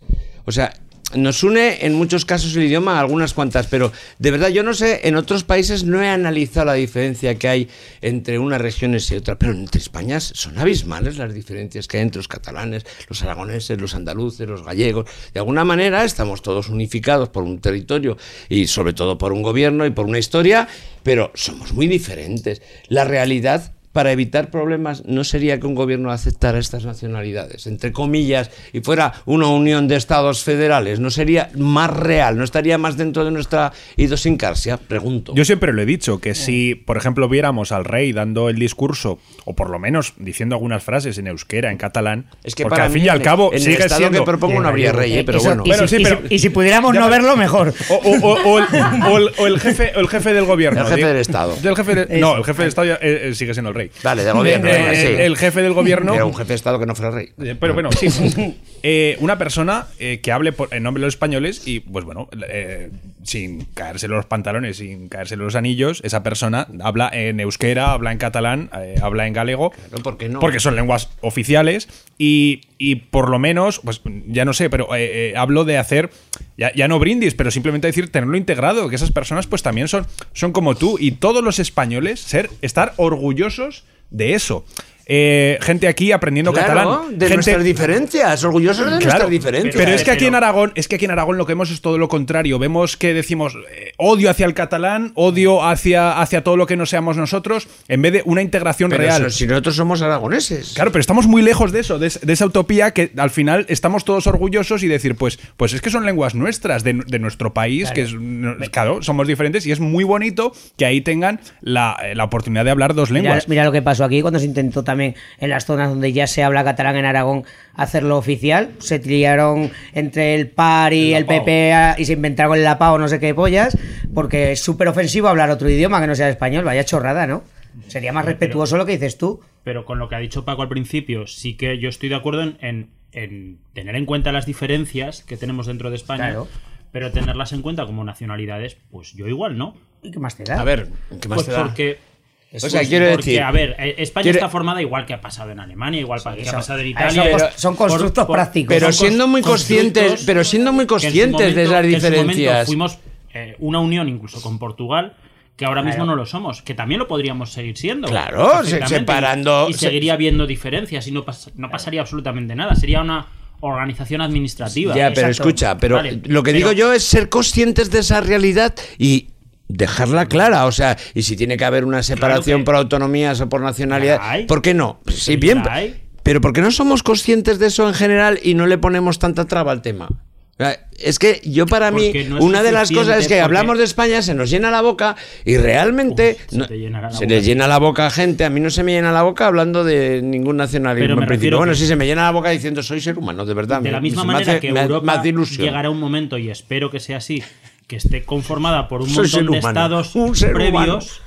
y tengan una legalidad similar y tengan unos sistemas judiciales unidos. Y es lo, lo que a mí me gustaría y lo que creo que irá hacia donde irá el futuro. Y son estados anteriores. Pero porque tienes que.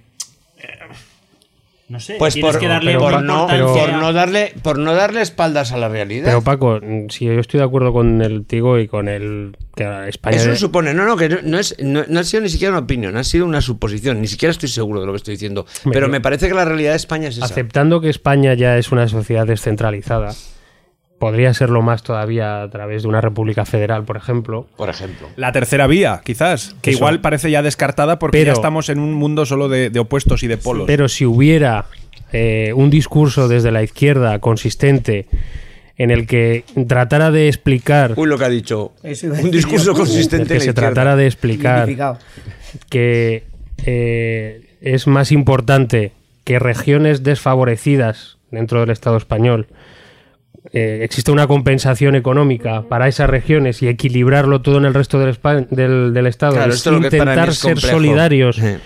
de esa manera otros, ¿no? y no con lo que está pasando en Cataluña, que ser lo más insolidario del mundo. O sea, a nosotros darnos el mayor dinero posible y los demás que les den por saco.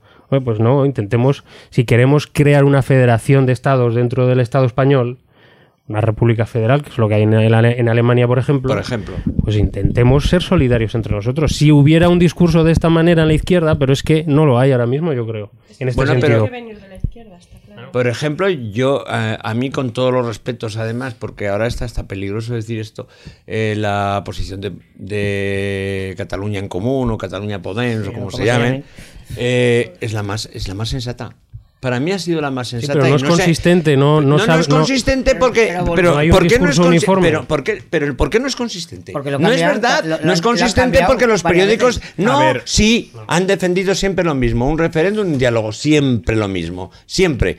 Tú sabes que estás diciendo lo que dicen los periódicos, Juchu. Eso no, eso no es real, eso no es verdad. Han defendido. es verdad, es que estás diciendo la opinión de la prensa. Lo que dice la prensa no es consistente. ¿no? ¿Cómo que no es consistente?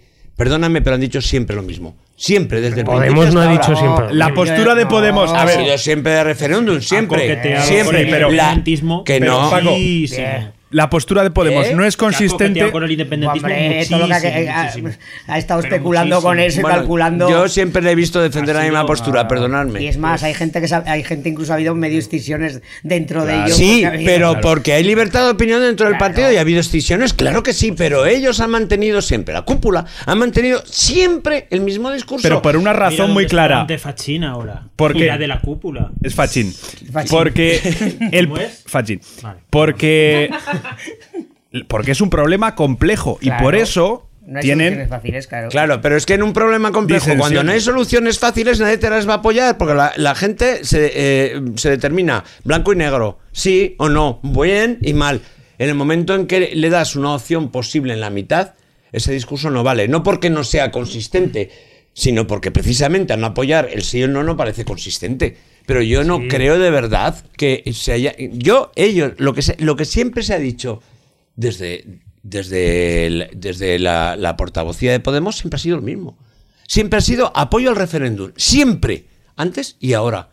No les he visto un discurso diferente.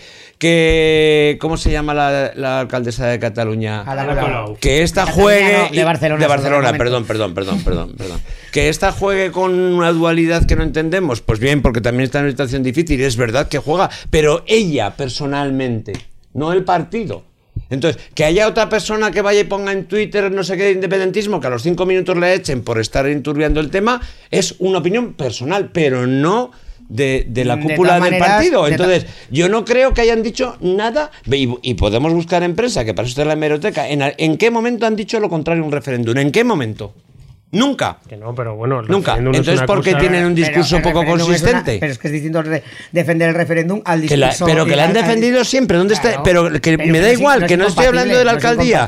No estoy hablando de la alcaldía. No, pero, pero, que no es incompatible defender el referéndum con además coquetear con otras cosas. bueno, pero que me da igual. ¿Pero qué tiene de inconsistente? Defender el referéndum siempre. ¿Qué tiene de inconsistente? Pero es ¿Qué- que- ¿Quién por- coquetea? ¿Quién no- coquetea no- y por qué? no siempre- Esos son frases de los periódicos. No, y de ellos mismos, y de ellos mismos. ¿Cómo? ¿Ellos han Es dicho coqueteamos con el es que- independentismo? no, lo han hecho, o sea, no lo han dicho. Pero lo han no, hecho. ¿dónde lo has visto tú eso? Dime dónde. Joder, que yo sigo a un montón de peña de esta por, la- por las redes. Pero que estamos hablando de opiniones. Vamos a ver, el problema que Pero tienen Podemos es que hay muchas partido. opiniones personales y hay un desorden y un desbarajuste de organización terrible. vale, eso es otra Vale, cosa. pero lo que es la cúpula, lo que es, lo, lo que es el partido bien. siempre ha defendido lo mismo. Y, el único que no lo ha hecho ya no forma parte. ya no forma parte, efectivamente. Pues que les- Entonces, que no les- es verdad que, son quiten- inconsistentes. que les quiten el Twitter. Di que A- son desorganizados, políticos. pero no que tienen un discurso inconsistente.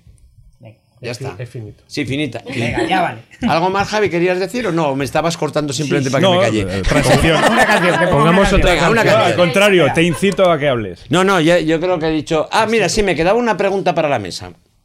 No, no Porque- más preguntas. Sí, la última pregunta. Venga. Una pregunta para los que estáis sentados a la mesa. ¿Cómo veis el futuro? ¿Qué soluciones? ¿Qué va a pasar? ¿Qué va a pasar? ¿Qué va a ser lo próximo? Venga, porque es que aquí, precisamente donde juega el que el problema no está arreglado. ¿Qué va a pasar? Es ¿Qué es lo próximo ya- que va a o sea, pasar? esto es futurología, eh, astrología, Oye, bien, rapel. no, también, en- no lo en- sé, no lo también- sé lo que va a también pasar. el día 12 estuvimos diciendo que habría unas elecciones. Vale, ahora, ahora ¿qué creéis que va a pasar? No lo sé. Yo solo quiero, como decía Javi, que se acabe la turra. Se acabe la, la tundra. Pues y- a mí me gustaría que alguien, alguien dijera, yo creo que esto se va a arreglar, yo creo que... No se va a arreglar. No se va a arreglar. Lo van a alargar durante Yo- años y yo años creo, y años. a ver, yo me la juego, yo me la que juego. gente Venga, se canse. venga. Yo me la juego, venga, Paco. juégatela. Creo que va a haber un gobierno de los tres partidos que son mayoría independentistas, van a, baj- a bajar el nivel de tensión, incluso van a negociar con el Estado. No llegaremos a un referéndum, pero se va a bajar el nivel de confrontación, se va a bajar, se logra, el Estado bajará también, conseguirán alguna tipo de beneficio rollo fiscal, algo para ir callando la boca y hasta las siguientes elecciones en España. Me Yo vale, creo que va a ir por me ahí. vale. Me vale, ¿alguien? Yo creo, yo creo que Rajoy no va a dialogar, entonces vamos a seguir en las mismas. Empezarán a hacer actos, pues bueno, eh, eh, simbólicos. Eh, ¿Creéis que estilo, la- estilo firmamos, ¿Creéis que firmamos que queremos ser una, una nueva nación y esto quiere ser, pero po- eh, poco más. ¿Creéis que en algún momento será inevitable un referéndum? Sí, Sí. sí. El problema es que entonces saldrá así. No sé cuándo. Si lo hubieran Eh, hecho es hace, hace, cuatro años ya hubiera Fíjate, salido. Javi, eh, como la alarguen más, va a salir. pregunto eso porque mi sensación es de que al final no les va a quedar otras narices que hacer un referéndum cuando ya la cosa esté contaminada Pero-. Pues mira, No. yo ahí sí me la voy a jugar Venga. y creo que no va a haber que un nunca referéndum. un referéndum. Nunca jamás. No lo hubo en el País Vasco, no lo va a haber ahora. No lo va a ver, vale. estoy con. No, yo, yo no estoy nada Vale, seguro. vale, ¿Tú qué estamos- dices? Yo creo que Con mil asunto- muertos no hubo independencia en el País Vasco. mm, Con Referéndum, no, no, no, no ha dicho independencia, ha dicho con mil referéndum. muertos se sentaron a negociar Sí, con ellos. exacto. Sí, Cosa que no pero se ha hecho con verdad, Cataluña sí. y no ha habido muertos encima de la mesa, Eso también- afortunadamente. Eso también es verdad. Sabina. Pero claro, es que aquí también hay que ver. Creo que- el asunto referéndum va a ser un fantasma que va a planear como discurso de la derecha a si se vota a la izquierda harán referéndum en Cataluña y se desanexionará Cataluña finalmente. O sea, yo creo que, la, que el Perdón, PP no y Ciudadanos, eso. Sí. creo que PP y Ciudadanos han salido súper fortalecidos con todo este tema. A nivel ¿Tú nacional. crees con tres, con tres... A nivel nacional, Poca gente Puede piensa ser, como nosotros. Puede ser, sí. Mucha gente con la que hablo de círculos cercanos que sé cómo piensan, me sorprende ver cómo aplauden la medida del 155. Entonces, ya con esto veo un reflejo El- de que a nivel nacional eh, se ha aplaudido la actuación el del PP, pese a que nosotros aquí hayamos dado otra opinión. Sí, Entonces, sí, sí, sí, veo, sí. veo muy Falangitos fortalecido está a tope. Ciudadanos, le debe un buen favor al PP, veo muy fortalecido el Partido Popular y creo que el tema del referéndum no se va a producir y es más, va a ser la nueva amenaza. Votadnos, si votáis a la izquierda, pactarán con Cataluña.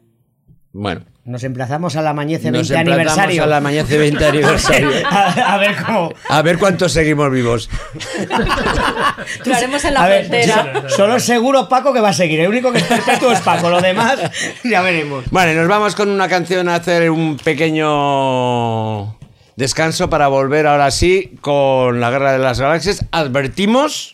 Spoiler. Ojo, spoilers. Vamos a intentar no spoilear mucho porque queremos hablar de la película sin contar la trama. Pero puede haber spoiler porque va a haber detalles por ahí que seguro, seguro. No es- a algunos le van a fastidiar. Así que sobre todo, Aragay, ojo, spoilers.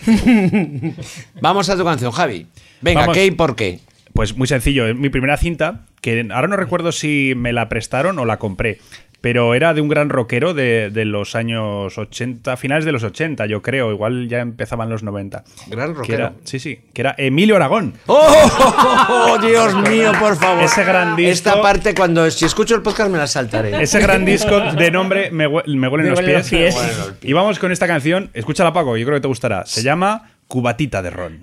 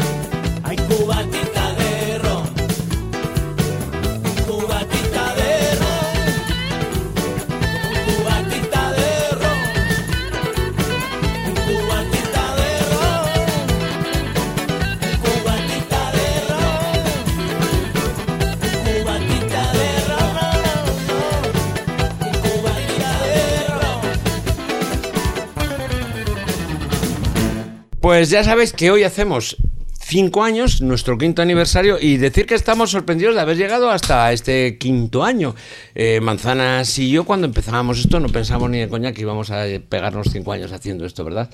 No, ni, ni, que, ni que fuéramos a tener ni siquiera 100, es- 100 oyentes. A eso es a lo que iba, que nosotros con 100 oyentes nos hubiéramos dado por satisfechos y últimamente hemos notado un gran ascenso de nuestras descargas. En este año hemos tenido cerca de 30.000 descargas y en este mes 4.000. Oye, y ¿Y en, recordar- Tabar- en Tabarnia cuántas tenemos? No lo sé, pero no lo he mirado. Por zonas no lo he mirado, pero sí que es verdad que tenemos escu- muchas escuchas en Irlanda. No sé quién será Recor- ese. Recordar mínimamente a, a los que nos dejaron ya, Edna Romero. Ah, sí, bueno, y- y alguno que todavía está colaboradores, Calavera, como Calavera, Rubén Rubén Negro, Negro, Chemi. Aitor, A Chemi, Chemi, Aitor, sí, más gente. un montón Senar, de Bea Cuartero. Oscar Senar, Bea Bueno, Cuartero gente que está quizás por ahí como Calavera que en cualquier momento se puede acercar que no hemos coincidido. ¿Eh? Alberto. Alberto el Facha, que Alberto el Facha tiene que venir más. Y pues eso, gente que ya no está con nosotros, ¿no? Gente que, que ha muerto. Igual nos hemos dejado a alguien. Bueno, Jaime, nos hemos dejado a Jaime Jaime. tampoco, que no está por aquí. ha muerto todavía. para nosotros, ¿no? Bueno, no han muerto porque algunos de ellos están vivos y en cualquier momento pueden aparecer por aquí. Algunos, algunos. Porque sí que. eh, yo a veces lo digo, digo, Juan, por ejemplo, que no está, tampoco lo hemos nombrado, y que nos ha llamado para. Siempre que tenemos un podcast y Juan no está, siempre nos llama para darnos besos a todos. Lo que quería. El otro día estaba pensando, digo, mucha gente verá que en el podcast, eh, la gente que sigue el podcast desde el principio, eh, hay voces que no salen o gente que no está. No hemos discutido con nadie. Sencillamente. Este podcast ha sido un podcast siempre de colaboración, donde la gente se ha ido uniendo y pues viene, no viene, no hay ningún problema personal en estas, eh, en estas diferencias, ¿vale? Somos un círculo más. en que cualquier Podemos. momento, cualquiera de los colaboradores puede volver a aparecer perfectamente en este podcast, Bueno. bueno, sea por en el día o porque vuelve a venga, la sección otra vez. Entonces, al lío. Hemos visto, todos ayer nos fuimos en comandita, la mayor parte, nos fuimos en comandita. Javi se fue después porque lo quería ver en versión Original. original subtitulada. Y Andrés ya se fue hace una, semana, o así a verlo. Estamos hablando, como no, de la última entrega de la Guerra de las Galaxias, el último Jedi. Los últimos. el último Jedi. De la Jedi.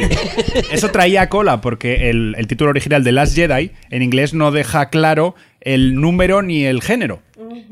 Porque Jedi es una palabra invariable en, en- en singular y en plural, eh, además. Entonces, a la hora de traducir, había mucha expectación por cómo iban a traducirlo. Si iba a ser la última Jedi o el último Jedi, porque como sabéis, la trama podía tener. Pero al final hicieron una decisión salomónica: los últimos Jedi. Los últimos. Y ala. Pero nuevamente, un problema que algo perdido en la traducción ya eh, queda. Pues después de esta explicación, mi vida tiene mucho más sentido. ¿Lo ves? Ahora la veo Oye, con otros ojos. Y antes de empezar, ¿hay alguien que hace, hace 20 años alguien decía Jedi y no Jedi? Yo no he dicho Jedi en mi vida. Yo, para mí es el Jedi. o sea, Era los Gracias, gracias. los Jedis. En el Los episodio Jedis. 3 se dice Jedi. El retorno del Jedi. Lo el retorno cambiaron, del lo Jedi, cambiaron. claro, el retorno del Jedi, nadie. Uf, qué- Qué horror, qué mal suena. Bueno, entonces, otra vez, advierto, sobre todo a Aragay, que a veces te duermes escuchando, no sé cuándo llega. Alerta, spoilers. Y, hay que pe- repetirlo para Murcia, que a veces son un poco más tardanos de entendederas. Alerta, spoiler, Murcia. Y los catalanes, por si acaso se han decidido ver, no entender el español, spoiler, no lo vamos a decir en catalán, pero lo volvemos a repetir. Alerta spoilers. Bueno, vamos, vamos al turno. No Venga, voy a- más que ofender. Vale. ya hemos ofendido a todo el mundo. Vamos a empezar por Juchu. Vamos a empezar por Juchu, que ha hablado el que menos casi en el debate. Venga, Juchu, ¿qué te pareció el último Jedi? A mí, a mí me ha gustado. no, eh, joder, ya os lo dije yo. A estas pelis. A estas pelis. Si no lo dijiste, pero es que estamos en un podcast, hablas para más gente. a estas pelis. ven- no, lo dije a vosotros. Cuando digo a vosotros, digo Sí, también claro, por claro. Twitter, que lo lee más Ah, gente. vale, vale. Que a mí estas pelis. Yo vengo a pasármelo bien. Que no, no, no soy una enciclopedia, de hecho apenas me acuerdo del anterior, con lo cual yo veo aquí, veo batallas, espadicas, veo que a la gente le pasan cosas, hay un poco menos de emoción de la que yo esperaba, eso sí que es verdad, esos momentos de lagrimilla que a veces te dan estas pelis de acción, esta no me la dio. En el fondo eres un sentimental. Sí, a ti te gustan sí. las películas de lagrimilla, las Sí. calzoncilladas. Sí, porque en la vida, en la vida, en la vida real lloro poco o nada, pues por lo menos lloro en el cine, yo qué sé, ya que pago. Mi Pero- padre les llama a las películas de lágrima fácil calzoncilladas. Oye, una patada en las pelotas por un módico precio, por menos Mari- del me por haría, menos me de harías una- llorar, me harías llorar. de una entrada Pero el gustico que da cuando se pasa el dolor, eso no se paga con nada. Bueno, a ver. ti qué te ha parecido? De, No, a de ver. las mejores de la serie, de las peores, que- te a ha ver, llenado te- tu te voy a- friki. Te voy a ser sincero, no soy, no soy demasiado friki. L- Las anteriores, que no son la trilogía original, las tengo todas súper difusas. O sea, me acuerdo yo de las tres de toda la vida: de la Gran Galaxia, Imperio contra Paca y el otro. Y, El- el retorno del Jedi. del Jedi. Del Jedi. Y es, esas me gustan, pero tampoco con esa devoción que tiene la gente que parece que es la Biblia, yo qué sé. Pues vale, son pelis entretenidas, una especie de Indiana Jones en el espacio. Y, y claro, yo tampoco, la verdad que la continuidad de toda la historia en mi cabeza no la tengo como para sacarle las pegas que la gente le saca, que si esto es canon, no es canon, se me va. Entonces, pues esta me cuadra, esta es una historia ya, seguimos en lo mismo de siempre. Hay un imperio represor, una rebelión, siempre la rebelión está en minoría, que, que es necesario para que la cosa tenga su épica. Los tiene lógica la peli, porque eh, se enfrentan a un poder muy superior, los machacan, están todo el rato machacándolos, porque no hacen más que intentar cosas que les salen mal. Eh, hay acciones heroicas que molan, hay apariciones de las primeras de las primeras temporadas que para mi gusto también están bien hechas, hay moñaquicos graciosos, que aunque a Sabina no le gusten, a mí me hacen gracia, y hay, hay sus toques de humor que siempre ha tenido la, la, la serie, siempre, ha tenido claro sí, en, esos- siempre, ¿eh? en rollo las pelis del oeste que pegas el último disparo, guau, haces un guiño a la cámara, pues eso mola. el, el problema de Y- que le hayan dicho que tiene humor es porque empieza con humor. Sí, entonces es- igual es un poco raro, pero el humor siempre ha tenido. Los personajes nuevos mm, me parecen bastante carismáticos en general. El mozo este negro, el que más soso me parece El que mozo, el Finn. mozo este John Boyega. Eh, Finn se Finn. llama. Ah, Finn. A mí es más Es soso, pero con diferencia. Sí, yo creo que es el más soso también el papel que tiene, porque por porque ejemplo. es negro. ¿Eh? No, no, sí, no, hemos dicho el negro es soso, no que, sí, no sí, que ser, el, ser soso sea ser negro, ser sí, negro el sea rollo ser Nestle le soso. queda bien del traje blanco con una cara negra. Eso, eso queda molón para la cámara. Pero... ¿El rollo que has dicho? Nestlé, sí que pa- parece la nocilla de dos Kinder gustos. bueno, ¿no? Bueno, A ver, estéticamente queda guay, pero vamos a nocilla de dos sabores, ¿no? soso. Vamos a empezar a faltar cuando la película lo que intenta es todo lo contrario, porque no hay más que mujeres chinos y negros esta película. Y, y, y panochas y y pelirrojos. panochas, lo cual a mí me, me- me parece muy bien. Lo de No, la- bueno, a lo que vamos, que es el personaje más me, fla- más me flaquea, no sé si es por su papel o por el papel que le dan ahí en la, en la peli, porque por ejemplo el Kylo Ren, que en la anterior que salió me parecía un adolescente soseras, en esta me ha molado, su papel del tiene- medio de los chichos. Sí, tiene un empaque, tiene una cosa más interesante. Pues no sé, en resumen me le pasó muy bien. Las batallas están, están mm, mucho más que aceptables. De hecho, la última, esta que pasa en el planeta es de dos sabores, el fresa y nata, el, el de la sal. Eh, ese, ese está muy guapo también. Y no sé, y, y le puedes sacar pegas de guion, todas las que quieras, pero eso se puede sacar a esta y a todas las demás. Que estamos Vale, hablando de una. Hombre, eh, es, no estoy de acuerdo. Bueno, eso ya discutimos Vale. luego. Quiero decir, a todas las demás no les puedes sacar problemas de guion, no tienes por qué. Eh, Digo, lo pegas tiene, de, lo de tiene. cosas ilógicas y tal, que estamos en ciencia ficción. Hay que hacer Ah, bueno. saltos de fe muchas pero, veces. que la eh, pero, a ver, estamos en fantasía. Exacto, entonces, pues yo esos saltos de fe me los trago y no pasa nada. Vale, no vale, vale. Vamos, que me ha gustado mi resumen así antes de debatir. Puntuación, Pues un 8, un notable. un 8. Venga, manzanas, ¿vamos contigo o qué? Sí, venga, sí.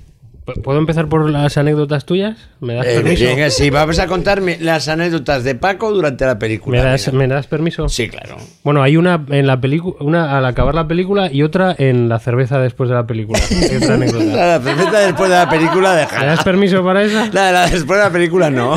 Vaya. Bueno, Bueno, pues, cuenta las dos y total. venga, a ver, si esto, Ya, yo tengo nada si que estos nuestros no oyentes son la familia. Ya, claro. La primera anécdota de Paco, bueno, ya re- eh, recordaréis en anteriores capítulos de Star Wars que Paco en Rock One se paseó por todo el cine Buscando la puerta de salida para ir al baño. la puerta del baño. Eh, abrió la de- una de salida, eh, cruzó por en medio de la pantalla, abrió la otra salida, cruzó por en medio de la Sí, pantalla. pero ¿eh? yo me he dado cuenta que hice bien. Porque en esa misma sala El, eh, hace unos meses estábamos viendo también una película y una chica se levantó en medio de la sesión y entonces la observé y dije, a ver si esta encuentra a la primera y efectivamente se fue hacia la salida, miró hacia la salida, se volvió, volvió a ir hacia, hacia el otro lado, al ver que no había puerta, volvió hacia la salida y desapareció del cine. Ya no volvió a entrar. O sea, se fue por no quedar en ridículo. Yo, a mí no me importó quedar en ridículo, al final encontré la salida. Vale, muy bien. Eh, esta anécdota ya tiene. Esa salida te tragas y vas La a ver la primera anécdota es, justo después de que acaba la película. Entonces yo miro a Paco fijamente a la cara a ver, para ver su impresión facial sobre la primera impresión sobre la película. Y está ya como, eh, pues bueno, con el ceño fruncido, eh, con un poquito de cara de oler a pedo. Y, y ya, bueno, digo, no sé si le habrá gustado o no. Voy andando y oigo por detrás, casi con su aliento, to- eh, tocando la- tocándome la nuca y diciendo, Paco, qué gilipollez. qué gilipollez. Esta igual es tu me- primera impresión, ¿te gusta o no? Pero no sé si está hablando de la película, igual estaba diciendo. Era otra cosa. Pues estoy siempre gruñendo con todo. Y la segunda anécdota ya pues más distendida, ¿no? Estábamos en, en un bar eh, tomando la cerveza después de la película y bueno, pues eh, entre risas, ¿no? Un poco ya nosotros decíamos, es que ahora ya las películas... Chinos y negros. Chinos y negros. No, todo empezó porque dijo. Todo Y empezó justo- porque dijo Juchu, dijo, ¿y te has fijado? Todas las que mandan son mujeres. Mm, Entonces ahí vino la anécdota. Decíamos chinos y negros. Y yo dije, esta película son mujeres chinos y, Y negros. negros. Y tenía un negro Y justo al lado. justo, exactamente. Y justo detrás de ti había un señor negro, bastante negro, con rastas, pero mucho, que te ¿eh? miró fijamente como diciendo, ¿y este tío? Y yo me di cuenta después y dije, mete patas que soy. yo". Mierda. Porque realmente estaba bromeando, lógicamente, y entiendo que. eh, Espero que lo entendiera así, el pobre señor negro. Sí, no te pegó ni nada. Bueno, y después. Y ya de, entrando- Después de que ya me has puesto en evidencia, ¿ahora es. qué opinas de la película? Esto era para los fans de Amanecer. Ahora vamos con la crítica, se suda. Ahora no, ahora es lo que... No, que se suda no. Se suda, no. A mí, pues bueno, a mí me gustó la película, me entretuvo, la verdad. Eh, mm, iba, iba también predispuesto al cine para que me gustara. Me parece una película pues de aventuras muy entretenida. Yo no la diría de aventuras, fíjate, yo la llamaría de acción, pero no de de aventuras. acción, bueno, también una película de acción que en un punto determinado, yo creo que a partir de la hora y media o así, hubo un momento en que no sabía muy bien hacia dónde iba a tirar. y digo, "Te- tengo miedo aquí, tengo miedo hacia dónde va a ir, pero mm, yo creo que el desenlace lo subieron llevar muy bien. Además, con ese desenlace co- con, Luke Skywalker en los últimos 20 minutos de la película, yo creo que eso es un puntazo para ella. Y además creo que eh, mm, no como la de JJ Abrams, en la que creo que no tuvo el toque personal del director, en esta de Ryan Johnson creo que sí que tiene un toque personal del director. Eh, yo creo que aparte de que lo evidente que todo el mundo que ha visto que lo que pretende no solo Ryan Johnson, yo creo, sino la saga en sí, es eh, desligarse del pasado, soltar amarras. Eh, ya se desprendieron de Han Solo en la 7. eh, en esta Luke Skywalker, Sí, pero la- es verdad. atención, spoiler grande, Perdona, te- desaparece. Te, voy a dar razón en una cosa. Literalmente. En- mira, en eso, en eso me, me estabas haciendo reflexión un poco. Es verdad, mientras que a las 7 es un toque de nostalgia puro y duro, esta, el autor se atreve a, a adentrarse dentro de una, de una trama que por otra parte se exponía o se empezaba a exponer en la 7. Ya. Eso es. Eh, además de eso, yo creo que Ryan Johnson también eh, juega un poco a la ambigüedad en esta película. Mm, Lo que siempre en Star Wars ha estado muy preestablecido, que es el bien y el mal. El- la oscuridad contra la luz. Contra la luz. En esta película creo que no. En esta película creo que hay una gran gama de grises. Em, Luke Skywalker en un momento parece malo y en otro momento parece bueno, pero ah, te deja la duda de lo que pasó con Kylo Ren, ¿no? Eh, con, con Ben, Ben, Ben Solo. Sí, es verdad, es desconcertante ese punto para los que estamos en- acostumbrados. En, ese momento sí. pasa con Laura Dern, que en un momento parece que eh, es una traidora y va a ser una de las malas de la película y que el plan de eh, Poe se llama, ¿no? Poe. Poe Dameron. Poe Dameron es el bueno y resulta que Poe Dameron y Finn y la chinica la cagan yéndose en esa aventura por separado y al final es Laura Dern la que tiene razón y se sacrifica por, por la resistencia. Yo creo que Ryan Johnson lo hace muy bien ahí. Eh, ese desconcierto en Star Wars yo mm, no lo recuerdo en ninguna de las siete películas anteriores, ¿no? Y me gustó, me gustó. Por eso, pero- a la trama. Pero ves, por eso eh, sí que desconcierta. Viéndolo así como lo estás viendo, hasta me está empezando a gustar la película.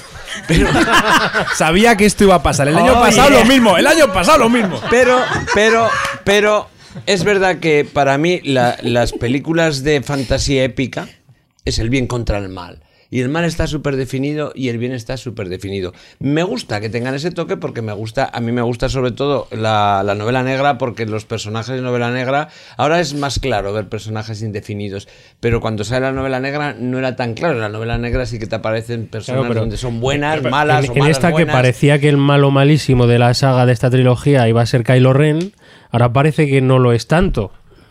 Te- o por lo menos Ryan Johnson te quiere dar esa sensación, ¿no? Es un poco eh, la- la- lo que llamamos también la nueva política, ni izquierdas ni derechas, Hombre, ni los Sith ni los Jedi. Únete a mí en esta el nueva era de Star Wars. es un dejado de cojones. Pero, Es Paco, un desastre como persona. Se, la ido allí, propia- se ha abandonado allí a los. parece a mí ya. A ordeñar vacas. La ahí. propia trilogía original es como tú dices. Eh, Claro, Darth es- Vader, es- Darth Vader tiene un eh, al final un, un cisma de fe en, la- en el lado oscuro. El propio Han Solo está indefinido porque es una persona que se guía por su propio beneficio. No diga- no, o sea, al- finalmente, pues digamos que sí que se va hacia el lado del, del bien, pero al principio se la trae floja todo, todo esto. Entonces yo creo que esto es, es nuevamente es continuar con, con ese tipo No, de. pero es Han Solo el único que no está definido y siempre. Darth está- Vader, y- te repito. Y, eh, y, y- y Lando Calrissian. bueno, tienen su Pero duda. Darth pero Vader están solo en los definidos. 10 últimos minutos de película. Claro, Bueno, exacto, Lando Calrissian- exacto. Está escojonado ya tirado ahí. Durante la película el bien y el mal están súper definidos, la fuerza oscura y la fuerza clara. Y a tomar Vader por saco, ¿no? La cerveza Pues, clara pues la yo cerveza prefiero oscura. Lo que nos propone Ryan Sí, sí, sí, sí, sí, sí, sí. Eh, eh, Yo no te digo que no, solo que es, es posible, es posible que desconcierte a ciertos seguidores precisamente por eso. ¿eh? Pero no, no, a mí me Bueno, parece pero más va- interesante. yo creo que va en consonancia con la idea de hacer de evolucionar la saga, o sea, que esto no se podía estirar el chicle más mm, durante la eternidad y Había como que Disney quemar. quiere estirar el chicle mucho más, hay que cortar han amarras. confiado en un director, yo creo que bueno, pues tiene cosas interesantes. Recordemos una de las películas, yo creo que también es muy interesante de Ryan Johnson, que es Looper, y es una película de ciencia ficción. Se puede llamar de ciencia ficción, yo creo, Looper, ¿no? De viajes en el tiempo. Eh, muy interesante, que le da otra perspectiva también, ¿no? La misma persona contra ella misma. En este caso, Bruce Willis. Mm, bueno, Bruce Ah, Willis. Looper, el- Looper, pero Looper el es un- personaje, quiero Looper es no me un, ni- un peliculón, ¿eh? parece un peliculón. Muy recomendable desde aquí, por cierto. Van Damme dice que Time Cop es mejor, pero bueno.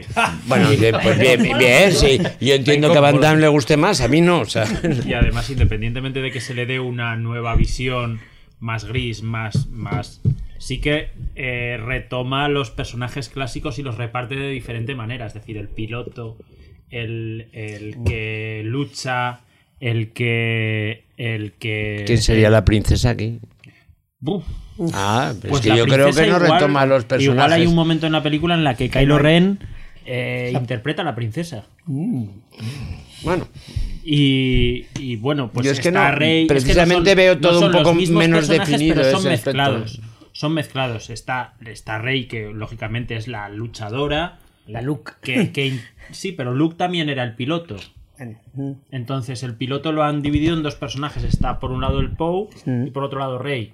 Y por otro lado tenemos eh, a Finn es que como yo creo, pe- pero eso es coger por los está pelos. por ahí. Coger Sí, por pero los pelos. Realmente, Andrés, no creo que haya unos estereotipos como antes. Los han No, cogido y los han mezclado, revuelto. Han cogido sí, los mismos pero estereotipos y pero los han ido repartiendo. Los han, lo que dice, lo que dice Manzana, yo creo que ha sido un- intentar huir hacia adelante, porque si no, no hay tu tía. O sea, estar todo el rato con los mismos estereotipos hubiera sido un poco aburrido.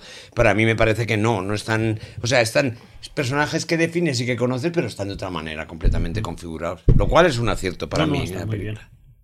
No son. Eh, nota de que. Sí, ah, no, bueno, a ver, Sabina, No, mi opinión y pasamos puede, a puede nota. que no sean los mismos estereotipos de, per- de personajes, pero sí que vuelve a repetir el patrón del viaje del héroe. Sí, Esta vez es es. Rey, que es el mismo paralelismo que puede hacer Luke en su momento Claro, cuando va de descubriendo. Exactamente, es, el- es una historia muy paralela. Es como Luke, pero mucho más aguda y más rápida en Bueno, aprender. vamos a una puntuación. Manzanas, una puntuación para que hable de allá. Mm, 6,8. 6,8. Pero el 8 Alto. con, con 3. 6,83. 6,83 me parece, me parece bien. Yo le hubiera dado un 6,82, está así un poco alto. Bueno, vea. Eh, bueno, yo creo que voy a enganchar con lo que ha dicho Diego eh, al final. Si hay una cosa que sabe hacer muy bien Disney es reinventarse para contarte lo mismo. Es decir, las Sí. princesas de ahora ya no son las princesas de antes. Son princesas también, pero tienen otra forma de enfrentarse a los conflictos. Sí, reventarse es una buena palabra. sí. Entonces yo creo que eh, lo que está queriendo, lo que se está queriendo hacer con estas eh, películas es enganchar a otro tipo de público. Antes, eh, cuando comienza la saga de Star Wars, probablemente al público el hecho de que el bien y el mal estuviera tan definido eh, era algo que casaba con el propio Éramos público, ¿no? niños, claro. Ahora los niños o los jóvenes que vayan a ver eh, Star Wars eh, entienden el cine y los mm, personajes de otra forma. Necesitan más escala de grises.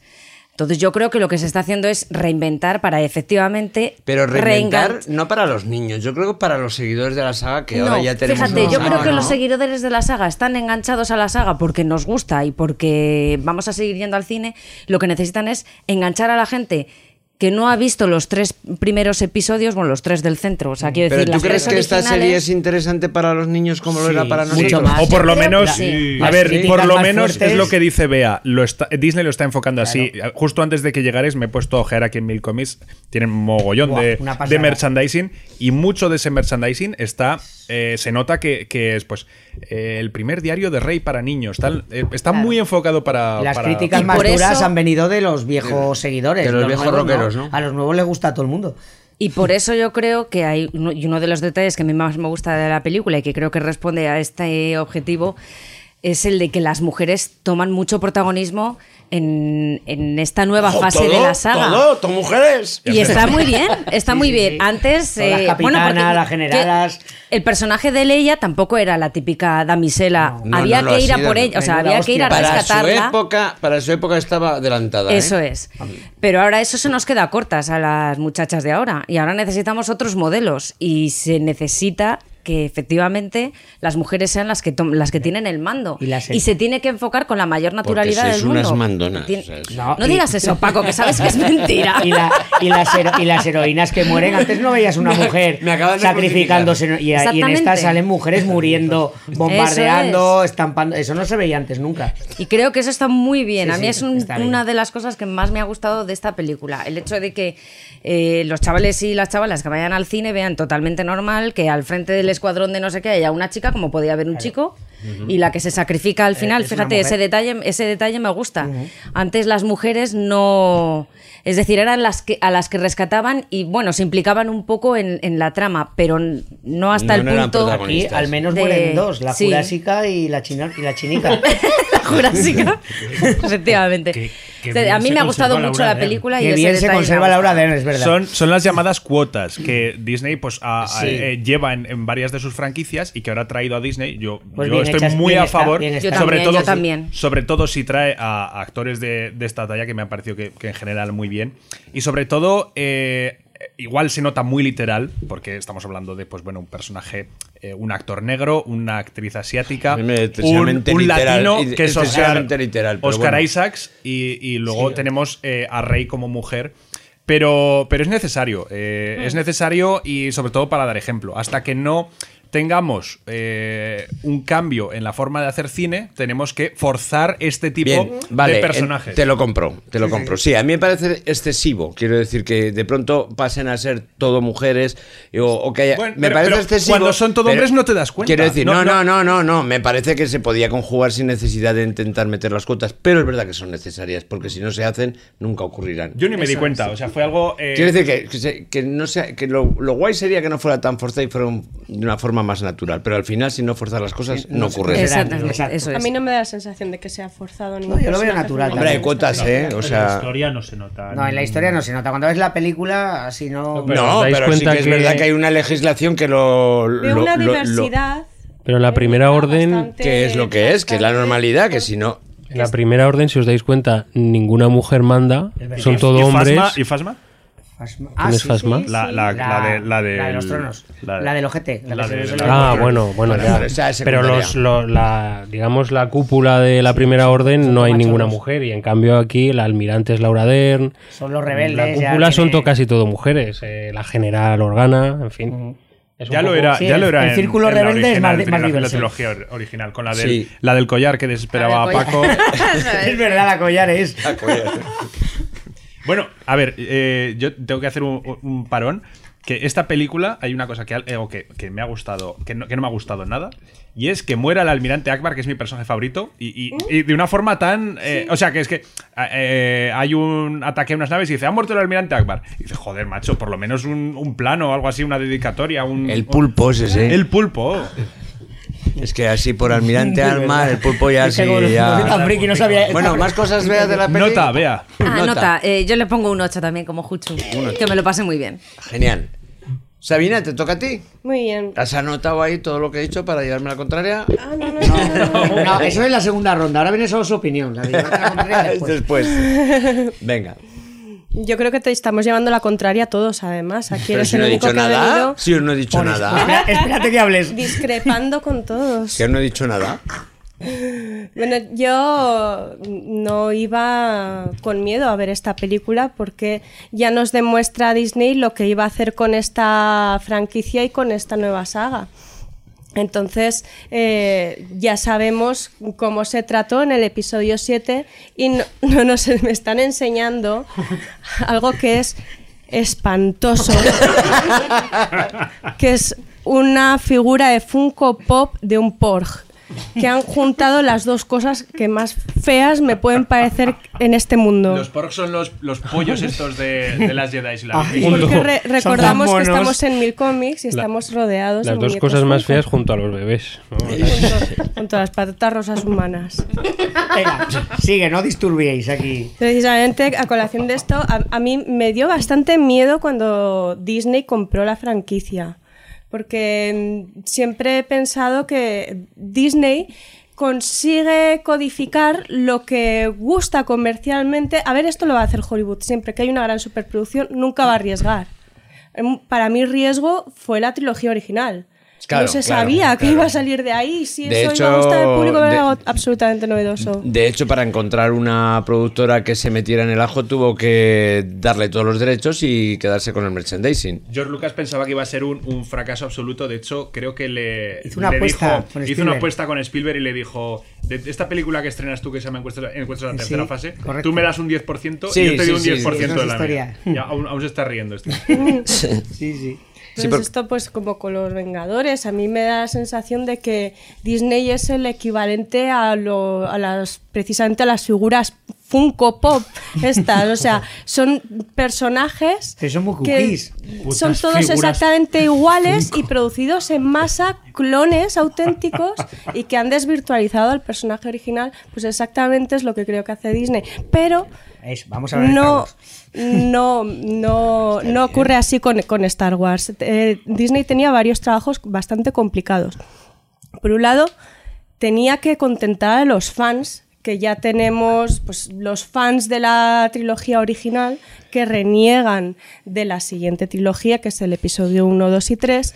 Eh, ahora tendrán unos 30, 40 años y son, son gente que la verdad cualquier cosa que les toques del lore Star Wars mm, se van a cabrear Yo mucho, como los primera midichlorianos que no gustó nada. Y tengo más de 40 años. Bueno, ¿Estoy hecho, equivocado un- en algo? es un rango de edad. Sí, bueno, era broma, era broma.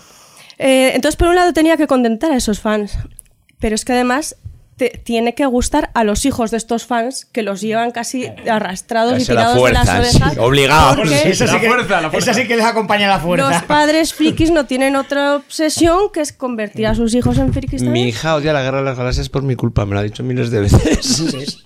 Les tiene que gustar también a las nuevas generaciones, que me parece muy bien. Y yo creo que esos trabajos los logra bastante en esta trilogía. Y por otro lado, además, está el tema que eh, tanto Bea como Manzana creo que han dicho muy acertadamente. Por un lado, ya han adaptado la trilogía a los nuevos tiempos. Ya no está la dialéctica bien y mal, blanco y negro, sino que han hecho una escala de grises en los personajes que les ha dado bastante más dimensionalidad. Y por otro lado, pues han metido diversidad y mm, una nueva forma de entender cómo se construyen los personajes hoy en día en los nuevos tiempos y, el- y los personajes femeninos que hoy en día, bueno, que en esta película son bastante poderosos y muy interesantes. Entonces a mí me ha gustado mucho. La película me- tenía bastante miedo con los porks porque decía ya estamos, los nuevos Ewoks, esto es para vender muñequitos, encima los convertirá en Funko Pops y nada más entrar en esta sala nos hemos encontrado con el Funko Pop del Porg. Eh, Pero- hay, un, hay una nota muy interesante y es que eh, toda la parte que se rueda con Luke Skywalker y Rey en esa isla, es una isla que está en Irlanda, eh, que además es patrimonio natural de la humanidad, por la declarado Es por la UNESCO. esa parte, a mí me gustó mucho. Y eh, es una isla que en esa época del año, que es la, la única a la que se puede entrar además, para grabar, eh, está habitada por frailecillos. Y entonces eh, decidieron que en lugar de eliminar digitalmente a los frailecillos de la secuencia, convertirlos en un personaje Star Wars, que En son los peces Porgs, con capucha. que son muy parecidos a los frailecillos, tienen las dos patitas y les pusieron, esto fue obra del diseñador de personajes, cara de Pug, que es el carlino, el perro carlino. Joder. Y de ahí el nombre, eh, porque por, por- eh, perdón, es Puffin el frailecillo, pues pu- Pug, Puffin, Porg. Es un nombre bastante parecido. Entonces ya les tengo un poquito menos de manía porque además realmente apenas aparecen. Incluso, Eso, incluso él se los, se los come. Chi- Chihuahua. Eso, Eso me moló. parte la esa parte me moló. Nota. Nota, nota. Nota sí, pues eso yo eh, me sigue gustando más eh, One. También pienso que ha roto con la anterior, que era para satisfacer a los fans. Esta ya cuenta algo nuevo, pero sigue con los mismos códigos del viaje del héroe. Así que pues yo creo recordar que le di un 8 a la anterior. Mm, la voy a bajar. Porque tiene momentos que me desconcertó. Nadie me ha hablado de esos momentos, ni lo vamos Habla, a contar. habla, adelante. Pues, eh, pues un mo- una secuencia que me desconcertó muchísimo. Bueno, aparte de que es los momentos de tensión dramática por lo general no están del todo bien resueltos en ningún momento en la yo, me película. faltaba ese punto Mm, épico. Ni estas muertes de la del general Akbar cuando mm, en, en ese mismo momento que está ya la nave de control y Leia sale disparada al espacio, pues ese momento de la mm, ascensión mariana de Eso- Leia. eso es en muy la raro, que- eso queda muy raro ahí. Entendemos que tiene la fuerza dentro de sí y que, y que le ayuda a volver a la nave, pero está mal resuelto. Esa, La posición parece eh, una transparencia de estas de George No sé, a Méliès, mí como me la mueven me por el muy raro ese espacio. A mí me parece innecesario. Quiero decir, reforzaría dentro de esta filosofía que hemos dicho que tiene la, la película de, eh, de dimensionalizar un poquito más el carácter de los personajes, de, hace- de hacer que la mujer y las razas tengan más importancia, pues también, jolín, matar en algún momento a uno de los héroes que ya está mayor además y es que ha salido despedido al espacio, no pasa nada. Yo pensaba que Cobraría allí, dramatismo y realidad. Entonces, eh, esta mañana me han dicho, pero chicos, que tiene la fuerza, es que, claro, utiliza la... Bueno, que sí, que Sí, que la explicación la que quieras, que no digo que no tenga explicación Ya. el guion. Y a mí, dramáticamente, eso me hubiera dejado cao. Hubiera dicho, "Uy, va, va, se No, muere. pe- ¿No pensabais todos que iba a Esperaba que ahí? iba a pasar eso y Sí. que de alguna manera iba a ser un, A punto además crítico dentro de, de la película para mí épico y bonito. Yo creo en que, cierta manera. yo creo que la muerte ahí de Leia hubiera estado no, la- no lo entendí mucho, ¿no? y- Yo reconozco Claro, que está, que está sí. mal ejecutado. Yo creo que queda un Sí, poco sí, plasticoso. sí. Y, eh, pero sí que me- a mí me gustó. Tú dices que es necesario, yo lo veo bastante necesario. Hasta ahora no se habían visto. Todos sabemos que eh, Leia es Jedi y que puede usar la fuerza. Y no se había visto este uso en, en toda la saga. No, no ¿Por la- qué no? no lo Eh, había pero- hecho. Sí, a- me refiero a que son momentos mal ejecutados. Sí, igual está mal explicado, mal, mal, montado. lo sí. que sea.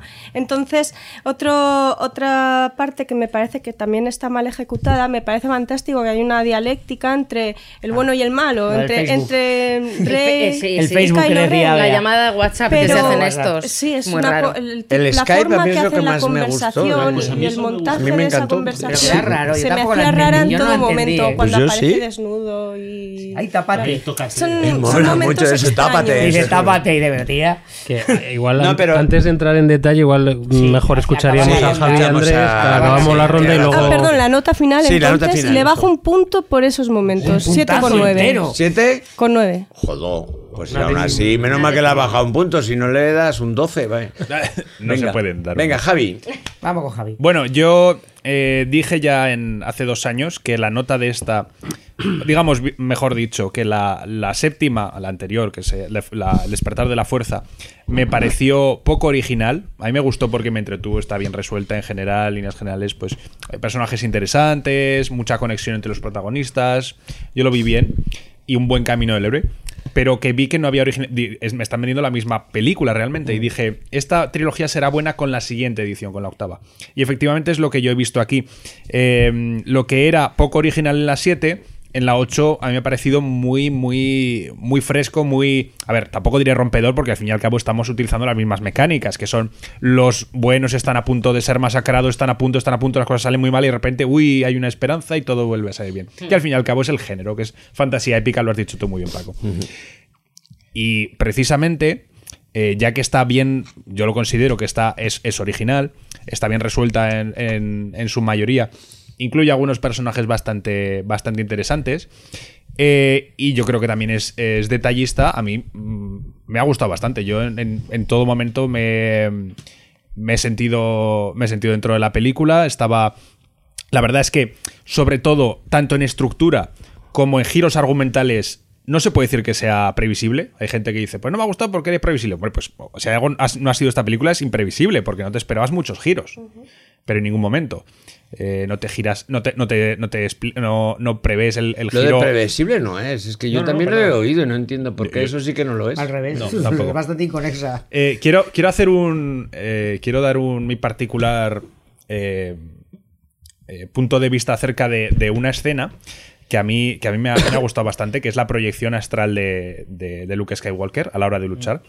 Tres puntos eh, que hay que darse cuenta en, esas, en, ese, en esa pelea. El primero es que él no para con el sable láser en ningún momento, está esquivando, nuevamente porque es una proyección. Él no, él no- no está ni su sable láser está ahí en ese momento. Lo segundo que ocurre es que, eh, esto es un detalle que he leído, no es que me haya fijado en su momento, pero eh, sus pisadas no, no dejan sal, Sí, en eso sí que me fijé yo. yo no me en eso fijé. sí que me porque no está ahí realmente. Eh, el tercero es que deja, eh, le deja a Leia el- esas- esos dados que estaban, eran, es con como, estaban colgados del alcohol milenario y era un, pues un- una muestra de aprecio de, de Han Solo que ella, claro, él le da, al darle eso, ella se da cuenta de que es una proyección. ¿Vale? No solo eso. Él guiña un ojo a C3PO, que está flipando porque dice, oye, aquí no hay ningún ser humano. Yo estoy. eh, C3PO se da cuenta de la trampa porque es un droide. Es- ese tipo de detalles son muy. me parecen muy, muy interesantes. Luego Son que se- los que y- más me y- gustaron a mí. Y no eh, se le ve más joven también. Exacto. Sí, Fijaos, sí, también. el pelo Sí, sí, eso sí, cortado. sí, el la pelo barba, cortado. se le ve Sí. la cara más joven. Más Es que estilizado. esos son los que más me gustaron a mí, de, Yo porque yo en principio dije, esto es una proyección. Yo de no entrada. yo Joder, macho. Sí, sí, sí, sí, sí, Las sí, elecciones sí, catalanas, Sí, eh, sí, sí, pues lo sé, de Paco, verdad. no, no ha habido proyecciones hasta ahora en Star Wars y me dices Pues que me tú lo lo, adivinaste. me lo imaginé que Pues estaba no, no. sentado en la isla y estaba proyectando, me lo imaginé que lo voy a hacer, yo qué sé. Pues yo estuve en ese momento. Y luego lo empecé a de- con esas cosas, de que me parece- de la película porque dije, vaya, vaya mierda. ¿Dónde ¿por ha aparecido el de tío? dónde, ¿Dónde ha por entrado? dónde ha Claro, estos entonces, aquí preguntar. atrincherados, ya, ya ha entrado, vete. Si, ¿por si, hay- dónde ha entrado? si ha Y habido un Skype, tampoco sea raro. Y la otra ha vuelto de la muerte en el espacio, pues una teletransportación de estas tampoco es rara. O sea, Pues Yo, no, yo hasta no. posteriori ni me di. Sigue, Javi. Ah, continúa. bueno, yo, sí, sí, sí. yo, cuando lo vi me gustó, pero me lo esperaba, sí, sinceramente. Y sobre todo, Bueno, me gustó mucho el arco de Poe Dameron. El- el- un arco que, que nuevamente ahí te rompe todos los esquemas. Piensas que él va a salvar el, el día, él va a ser el héroe absoluto. Y nuevamente recibe una lección en cuanto a la diferencia entre ser un héroe y ser una leyenda. Eh, todo lo que él, él- él espera, todo lo que él creía, eh, cómo. Claro, él, él tiene unas creencias y lucha, y lucha por ellas, pero nuevamente se ve. Eh, es un arco que a mí me ha parecido muy, muy interesante. Aunque sí que a mí me parece un poco extraño que dices, hombre, está- estás huyendo y de repente dices, venga, nos vamos a un casino, venga, que llegamos Ah, en, sí, sí, en sí. cinco minutos llegamos, tú tranquilo. Sí, no es- no esos problema. cambios de lugar a los Eh, Juego de Tronos. Explicaré un poco lo que a mí se me ha parecido. precisamente yo creo que es una, una, una forma de generar aventura en una, en una película que no tiene aventura. Tiene acción, pero no aventura. Bueno, yo modo de ver las cosas. considero Ya- esta ya película explicaré superior al despertar de la fuerza. Eh, eh, a- al, al igual que- o eh, empatada con, con Rogue One quizás y le doy un 8,2 Venga, pues falta Andrés. Pues a mí también me gustó. Y. Jo, es que no sé qué añadir después de todo lo que habéis dicho vosotros. Lo que tu opinión. Pues que el personaje de Rey me parece increíble. Que es de los mejores personajes que se han parido en mucho tiempo. Y que está muy bien definido desde que empezó a salir en la primera película, en la de, de Force Awakens, hasta la actual. Está muy bien. Y el hecho de que, eh, spoiler, eh, los, padres. no sean nadie en particular, sino que Eso es mola. ella la que ha desarrollado la fuerza, a mí me gustó mucho. Sí, eso mola. claro porque cualquiera o sea Todo el incluso mundo esperando que fuera hija Lo- de. sí, lo vemos en la, en la escena final. Y de hecho, mucha gente, mucha gente ya preveía. eh, lo- porque ha habido mucha especulación sobre esta película. La gente decía, la segunda siempre es más oscura. Eso es- esa frase siempre se dice. O la gente decía, esta va a ser la que tenga el mega spoiler. O estilo el, el Imperio contraataca, que todos sabemos que tiene el gran, Sí, el gran giro de tuerca que no te esperas. Y. Y, y también ha roto con eso, ha roto con, con esa tradición de primero hacerla oscura y segundo de decir porque todo el mundo sus es- padres, su es hija de no sé quién. Todo el mundo estábamos esperando padres? que iban a ser hermanos. Por eso esa conexión WhatsApp que decíamos antes entre Kylo Ren No, y Rey. hermanos no, primos. O primos. primos. Hermanos no, porque Pero si no familia. Leia Vale, sí, sabría que ha parido a dos, digo yo. Bueno, cierto. Yo pensé que van a no, ser no son pa- Hermanastros. no- no, ya se sabe quién son Primos los hermanos. padres. Di- no, en la película se dice. En la No película se se, sabe. dice. Sí, dos chatarreros sin más. En la película se dice, Se dice. que no son más que. Bueno, No hay, dicen, Hombre, dicen Paco, por ahí. no creo que lo vayan a cambiar ahora. Sí, lo van a cambiar. No, no, no. Ojo que ha acertado dos ya. ¿eh? Bueno, A toro pasa hablando. Yo creo que con eso se jugará. A ver, bueno, Yo creo que con yo eso. espero que que- no. Queda, que queda yo- grabado. Bueno, queda grabado. Nada, digo nada. que- No, iba a decir que a mí me, me haría ilusión que fuera hija de alguien, ¿no? de alguien Ey, conocido, es- joder. Entonces y- siempre y tengo la esperanza de de que la siguiente... Todavía queda esa posibilidad. De Binks. queda esa posibilidad. Sigue, Todavía Andrés. queda venga. esa. bueno, pues- yo creo que no se agota esa posibilidad. Yo, Yo creo que Bueno, tampoco, igual ¿eh?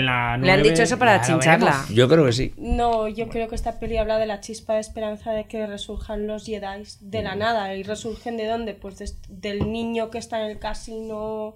De- La, la escena final con la escoba, ¿verdad? Del niño, Habéis llegado más lejos que yo, no he Sí, analizado tanto, la Sí, verdad. Con el anillete. ¿Te has dado cuenta, te- ¿Os disteis cuenta que coge el palo de la escoba, la escoba se Sí. mueve ella sola? O sea, Claro, claro, utiliza, va, utiliza sí, la fuerza.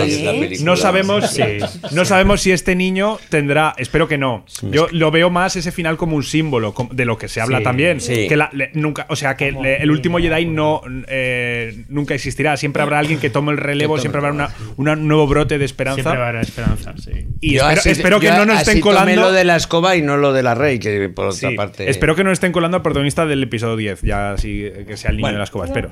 Bueno, Vamos, a- eh, vamos a dejar que Andrés siga con su opinión. Nada, simplemente que estoy de acuerdo en la mayoría de lo que habéis dicho y, y que sí que hay algunas escenas que me descolocan, como es la pseudo muerte de, de Morgana y de, y de y esta aparición de, de Skywalker. Que De- no de Morgana. Morgana, Morgana. Digo de Morgana de. Uy, de. oh, Leia de. Leia. Ah, el momento Mary Poppins, que dice todo el mundo. Que dices, bueno, ¿de dónde sale? Sí, sabes que tiene la fuerza, pero no te lo esperas. No, no es algo que, que quede- queda un poco raro. Y al final, también son muchos minutos de metraje. Al final, cuando ya están en ese momento de que están atrincherados, estás un poco cansado de película y estuve a punto de perderle el... Ah, el- pues, yo sí, yo yo estuve a punto de perderle el sí, respeto a la película, empecé a hacer bromas con Julia.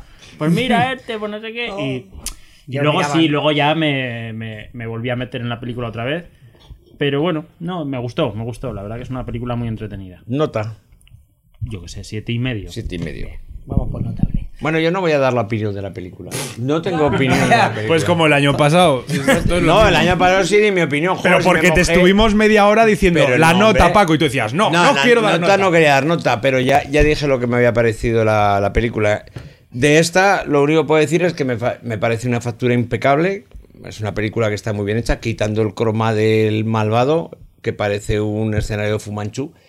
¿Cómo se llama el más malvado? El, cara, el Snoke, Snoke. El, el que asierran con la el, mitad. el- el cara destrozada este. No, pero no el- está mal. Se ha Snoke, pasado con el voto. A ver, ese señor. Este sale en un escenario todo rojo que de momento me parece muy bonito, todo iluminado muy rojo. Pero después es que, lo siento, es que yo soy así, no lo puedo evitar. Se veía perfectamente que era un croma y se veían los agujeros dentro del croma donde estaba atado. Y dije, No joda. Se podían haber evitado esto, sí. Eh, al final, al final lo resuelven bien, porque yo estaba ahí diciendo, mira, ya los he cogido aquí, esto con el croma". Y entonces al final se prende fuego la tela, con lo cual era una tela que estaba tapando por lo visto el espacio exterior, que es donde está. eh, Entonces no era un croma, ya- era una sí, tela. Sí, con, Ah. lo, con lo cual ya ahí me callo. Ahí me callo. Ahí me ha pillado, ahí me ha pillado. Entonces, quitando eso, me pareció una factura exquisita la película. Me pareció que el CGI estaba fenomenal. eh, los actores trabajan todos muy bien. Además, la chica es majisma. Apenas Todo hay perfecto. personajes CGI, que eso es fantástico. Exacto. Sí, pero luego todo lo que son las batallas, las naves, todo favor. eso es fabuloso. Para mí, le falta aventura. ¿Qué entiendo yo por aventura? Pues entiendo que pasen muchas cosas, que se vayan a muchos planetas, que se viaje, que se mueva. Es verdad, Aquí es verdad. Se va a- a- en, en la- en las primeras películas.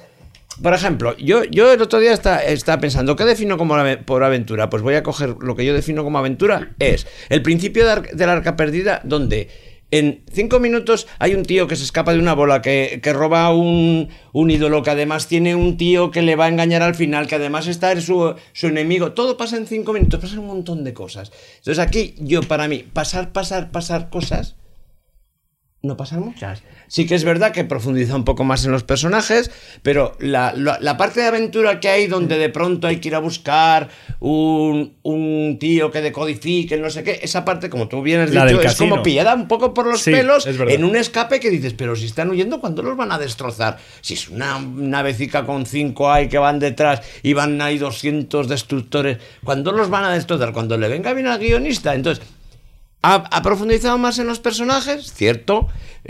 Actúan muy bien, está bien dirigida, pero le falta aventura. Para mí, para mí. Repito, a mí me faltó esa motivación de que pasan muchas cosas, de que, sí. Te- Te recuerdo que saliste de Rogue One diciendo que era todo demasiado acelerado. Eh, Pirén, pero, pero porque me parece hacer, hacer- No, dije que íbamos a hacer a la parte final la, la banda sonora, no la película. y si tengo que decir que Rogue One tenía más aventura, por ejemplo, para mí, Sí, que esta película y más guion. Y ya está, y no digo nada más. Sí, Otra es un- cosa. es un buen Sigo ejemplo. pensando que Star Wars, eh, si bien no hay géneros puros cinematográficos, siempre se hibridan, es- este, Star Wars es género aventura 100%. Pero que yo no tengo casi nada contra tu opinión, yo estoy 99%. diciendo la mía. Fantasía Hay- hay también, una- un poco de ciencia ficción, pero pero ante todo quiero aventura. decir que estoy completamente de acuerdo, Sabina. Yo lo que te estoy diciendo, yo lo, Hay- lo que buscaba es aventura Paco, y a mí me pareció que le faltaba El aventura. Señor de los. Anillos. Pero Sabina, que no te digo que no tenga razón, yo te digo cuál es mi opinión, sin más. O sea, la sensación. discutir. Ya, pero que yo la sensación que tengo es que me faltaba aventura y que el trozo de aventura que he cogido es por los pelos. Hay una que es de hay pronto una- sale la tía esta que se está peleando, lo que me encanta a mí ese personaje además, y, y de, ah, sí, hay que ir a buscar una llave que tiene, no sé qué, guau, guau, guau, fu, fu.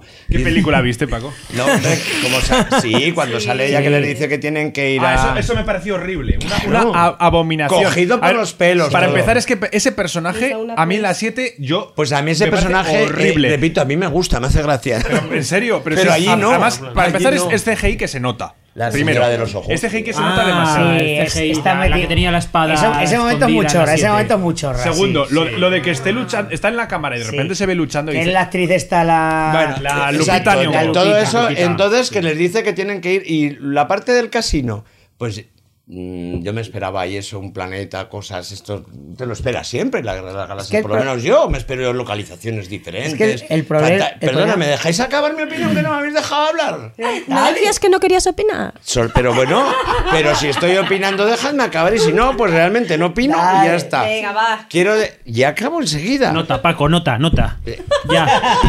Bueno, la parte esa que yo me esperaba y que no está mal, porque lo del, lo del casino no está mal, eh, se resuelve de una manera, no pasa nada realmente. No hay intriga de ir a este, al otro. Joder, un ejemplo, por ejemplo, de lo que puede pasar en una sala de fiestas es el principio de la segunda parte de Indiana Jones, donde con un puto antídoto se monta la de Dios. Y aquí eso no pasa. Aquí simplemente de pronto unos camellos, caballos, elefantes empiezan a correr ahí a toda leche por medio de todo, a destrozarlo todo. Llamativo, precioso, intenso, de mucha acción. Pero ya. Entonces, eso me faltó. Ni siquiera profundicé en todas estas cosas tanto como habéis profundizado vosotros, porque yo había ido a ver aventura, aventura, quería ver aventura, y me falta, vi mucha acción, pero me faltaba aventura, me faltaban espacios, eh, planetas bonitos, exóticos, todo eso, vale. Y pues como el año pasado fue famoso la puta mierda del collar, este año va a ser famoso el cuello de la señora esta. el cuello de jirafa De Laura Dern. de Laura Der, que a mí, perdonadme, no me gustó el peinado, ni el cuello de, de- de- es muy raro, ¿no? A mí me costó Pero reconocerla, Me encantó. Y, A y mí- el a mí me encantó. Vale, vale, Yo me, vale. me quedé flipando de. Sí, de- a mí que me gusta Laura Dern. A, Bermúdez, a mí me. o sea, es No verdad, sabía quién era, Pero además es que la, no la la actriz rompe la pana, pero el me- personaje. a ver, sabía que la conocía, pero no sabía quién A era. mí me costó un rato, ¿eh? Pues mira, con el para mí, peinado y tal, la, la actriz rompe la pana, pero tanto el personaje como la imagen que le dan, para mí, cogea, Es la para mí. vicealmirante Holdo. Bueno, yo no sé cómo se llama. Ni yo me acordaba el nombre. El vestido era Entonces, horrible. en definidas las cosas mejores de la película para mí, el planeta, me encantó, los bichos y los que, dan los que dan leche también me gustaron, los pajaricos muy majos todos, la escena de, de. Chewbacca intentando comer esos pajaricos, genial, los monjes de... Ahí hay aventura, ¿eh? Ahí hay aventura. Los mo- Las claro, es que esa es la sardinas de la monjas, que yo sardinas entiendo. monjas. La- Sardinas la- monjas. Las sardinas monjas, maravillosas, maravillosas, me encantaron. Y los bichos que caza y tal, también, todo eso me gustó, ¿Sabes? esa parte. me- la- ¿Sabes, el Paco? Skype también me gustó. Y voy a decir por qué, porque me recordó a las partes esas de fantasía donde los magos son capaces de visualizarse y hablar. Y está bien Rollo el llevado. Y cuando, Anillos, ¿no? pero, y cuando él le dice, vístete, ella le está diciendo, yo te estoy viendo, pero tú no me puedes ver a mí porque estoy en el planeta. Y entonces el otro le dice, te siento, pero no te veo. Tú lo, lo que te quieren hacer es que te sitúes de que precisamente a Lucky no lo han encontrado en todos estos años porque está escondido en un sitio donde no puede ser visible ni siquiera con la fuerza. ¿Cuántas parte veces. ¿Cuántas veces habrá dicho eso Serafín Zubiri? Te siento, pero no te veo. Bueno, esas las partes mejores, las partes peores ya, ya las he dicho. ¿Qué ha Para mí se hace un poquito larga. El planeta este de la sal, pues sí, pero no. Eh, es- aquí estamos de acuerdo en una cosa y es que yo no entendía eso de que de pronto la sal se convirtiera en roja, pero bueno, es una buena forma de evitar la sangre y dejar el color rojo se por convierte, ahí. hay una visual- capa de arriba que sí. es blanca y la, la retiras y está Y ahí- bueno, ya acaba- mucho. acabo ya rápidamente. Puntuación, cinco y medio. Después de decir a ver. buenas interpretaciones, buen No, guion. no, estoy, estoy bromeando. estoy No, no, bromeando. no, déjalo ahí, No, por favor. Paco, tanteando el ahí. terreno. No, no, no. Que no, ya- qué gilipollez, la puntuación que he otro- dicho- La puntuación que he dicho esta mañana, y la vuelvo a repetir otra vez, pero solo desde mi primera impresión, porque ahora he visto más, más película de la que he visto ayer hoy en dos, seis y medio. Venga, vale. Y ahí lo dejaremos. Vale, vale, vale. Ya no voy a decir si es fiel a la continuación de las sagas o no. A mí eso me parece Es ya una- que buscar es es, un una trascendente, chorrada que intrascendente. Y entonces nos vamos a las dedicatorias. Vamos a una canción, una canción. ¿Nos da Venga, tiempo a una sí, canción una todavía? canción. Eh, Sabina, ¿tú has escogido tu canción? No, no tenías ninguna, ¿no? pues pasamos a Bea. Bea, ¿tú tenías una canción? Sí, tiene- bien. Eh, joder. Es que sois todos como, así- como muy intelectuales, pero yo voy a elegir. Sí, te- Emilio Aragón. A Emilio Aragón. A Emilio Aragón. Cubatita de ron. Por favor, Es intelectualidad. verdad, es verdad. A Emilio Aragón y a Sabrina, por favor. No, hablaba en general, no de este, de este programa que os ha quedado un poco cutre, la verdad, lo de las, las canciones. Y lo digo por ti y las tetas de silicona. Bueno, en fin. que- Son naturales, no Venga, jodas. Vamos a una Venga, canción. va. eh, yo elijo una de Fórmula Quinta, ¿vale? Venga, genial, me parece muy bueno. Porque mm, me trae muchos recuerdos de cuando via- iba en el coche con mis padres al pueblo o de vacaciones y entonces mi padre llevaba un cassette con grupos de estos, Fórmula Quinta, los puntos, no sé qué. A Chiste- mí- chistes de Arevalo. Venga, no, venga, chistes ¿cuál- de Arevalo no. ¿Qué canción? Venga. Eh, la Cenicienta de Fórmula Quinta. Anda, si no la conozco yo. Ni yo. Pues venga, vamos con la Cenicienta.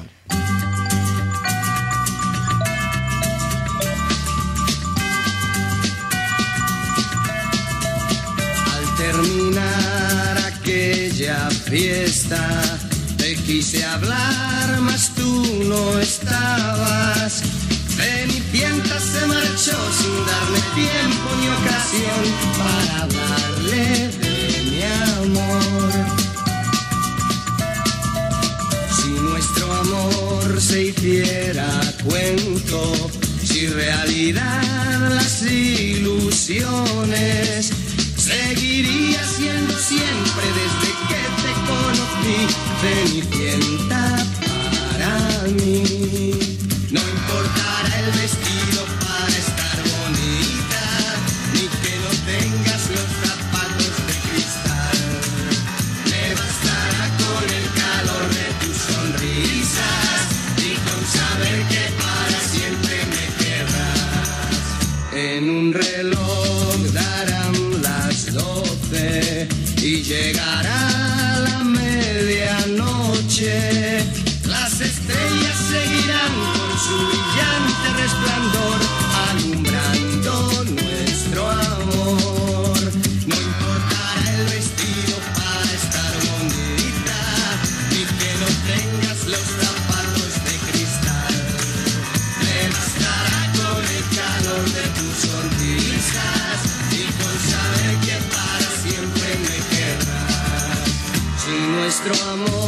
se hiciera cuento, si realidad las ilusiones, seguiría siendo siempre desde que te conocí, Cenicienta para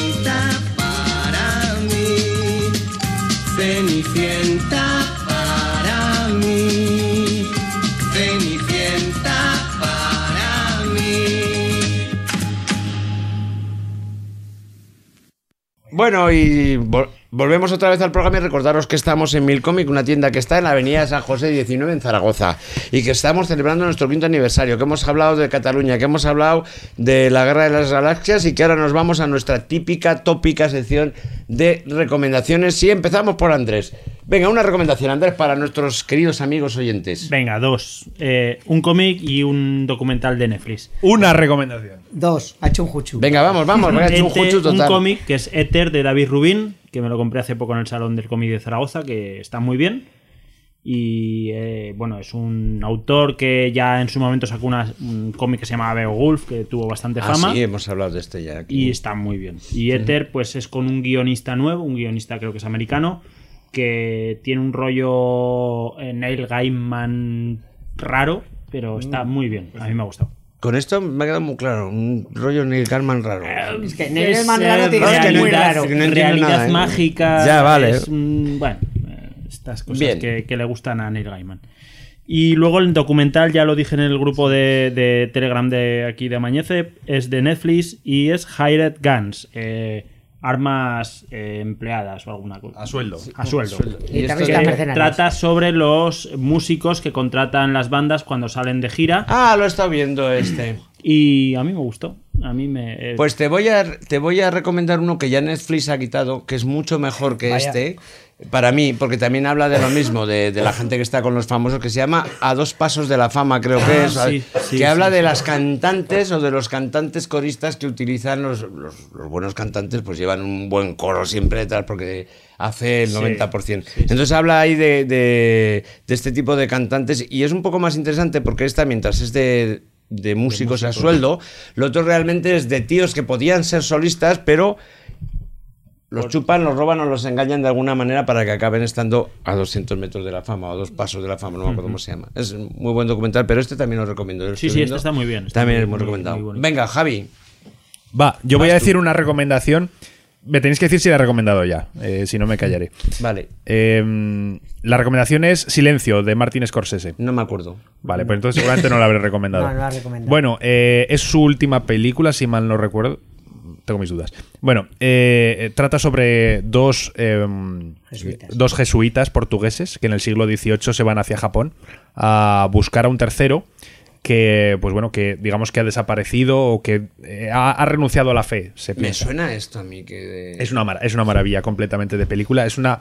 eh, tanto por el estilo que recuerda mucho a, a Kurosawa, al mejor Kurosawa, como por el tema y la crueldad. Es una película muy cruel porque trata temas como la fe, como los eh, la, la re- la represión, las porque estamos hablando de, de unos tiempos brutales en aquella en aquella época en Japón y de pues claro de unos eh, agricultores, unos eh, aldeanos que ven la, la fe cristiana como una nueva una eh, una tabla de salvamento como algo a lo que aferrarse y que, y que parecen desespera- desesperados, como unos auténticos yonkis de la religión. Cuando vienen estos portugueses, po- se postran ante ellos, pero nuevamente ante el riesgo de ser ejecutados por su. por su.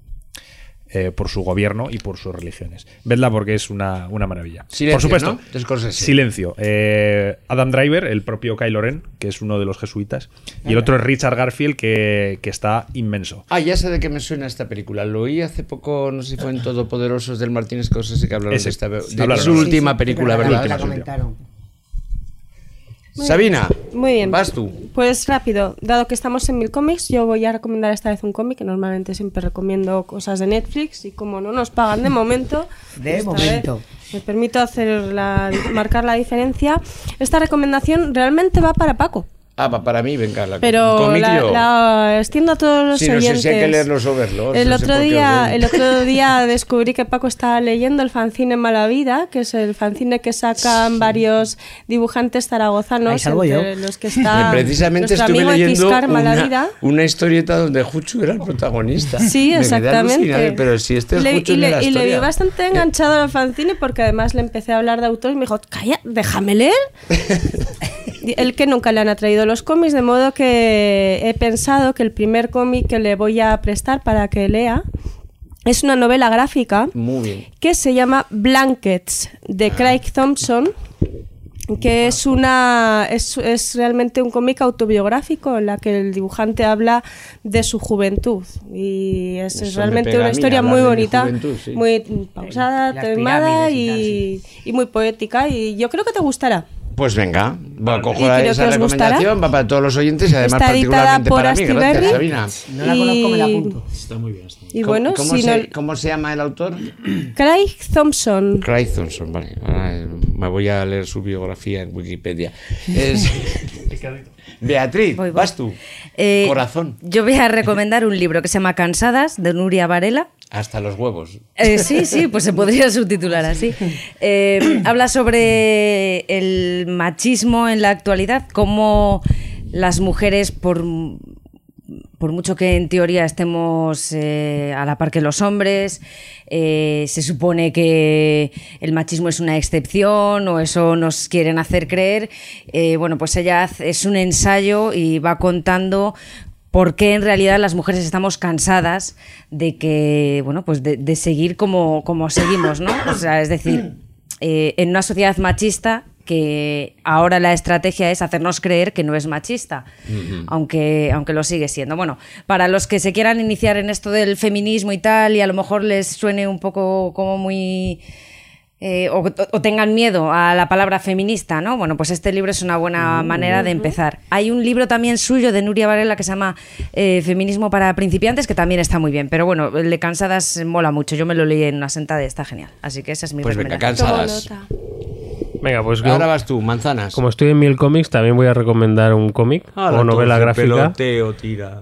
que me lo regaló Juchu y lo compró en este establecimiento además, creo recordar, que se llama Ar de Cuba, de Agustín Ferrer Casas, y trata sobre el viaje de Errol Flynn, Errol Flynn con un fotógrafo que ahora no recuerdo el nombre, ¿Quién? ¿El, el actor? el actor, sí, sí. a Cuba, en- bueno, antes, seis meses antes de morir el propio Rolf Flynn, eh, en un viaje, bueno, pues un poco para intentar reactivar su carrera cinematográfica y en el que pues salen los personajes de, de la Revolución Cubana, ¿no? Que como todo el mundo sabe, Fidel Castro, Camilo Cienfuegos, eh, Ernesto Guevara que luego el propio autor se encarga de hacer un pequeño recorrido sobre lo que él, digamos, ha, ha dramatizado o se ha, ha inventado un poco en- o ha distorsionado de la realidad y lo que pasó en, en- en verdad, ¿no? Pero bueno, yo creo que es un recorrido, otro recorrido algo diferente sobre la revolución cubana vista desde un actor de Hollywood.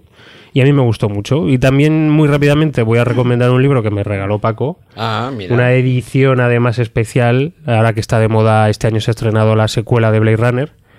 Eh, Sueñan los androides con ovejas eléctricas de Philip K. Dick, que a lo mejor hay mucha gente que no ha visto, o sea, que ha visto la película pero no se ha leído la novela, pues muy recomendable. Yo era una de esas personas, no había leído a, a Philip K. Dick, se se lee en un, se De en hecho, un momento. muchísimo mejor leer la novela y luego ver la película. Y la, no- cosas la novela te enfoca muy bien en el mundo, yo creo que en el- ese mundo de LSD y distorsionado de Philip K. Dick, pero Sí. te mete mucho en, en- en su Eh, mundo. ¿no? Es bueno leerla y, luego, y ver la peli. No creo que sean dos cosas contrarias ni se dan comparar. Porque además la novela tampoco te spoilea la peli para nada. No, Va por pero, pero sí que lo que dice Manzanas te, te ayuda a conocer más el mundo en el que se está moviendo el personaje.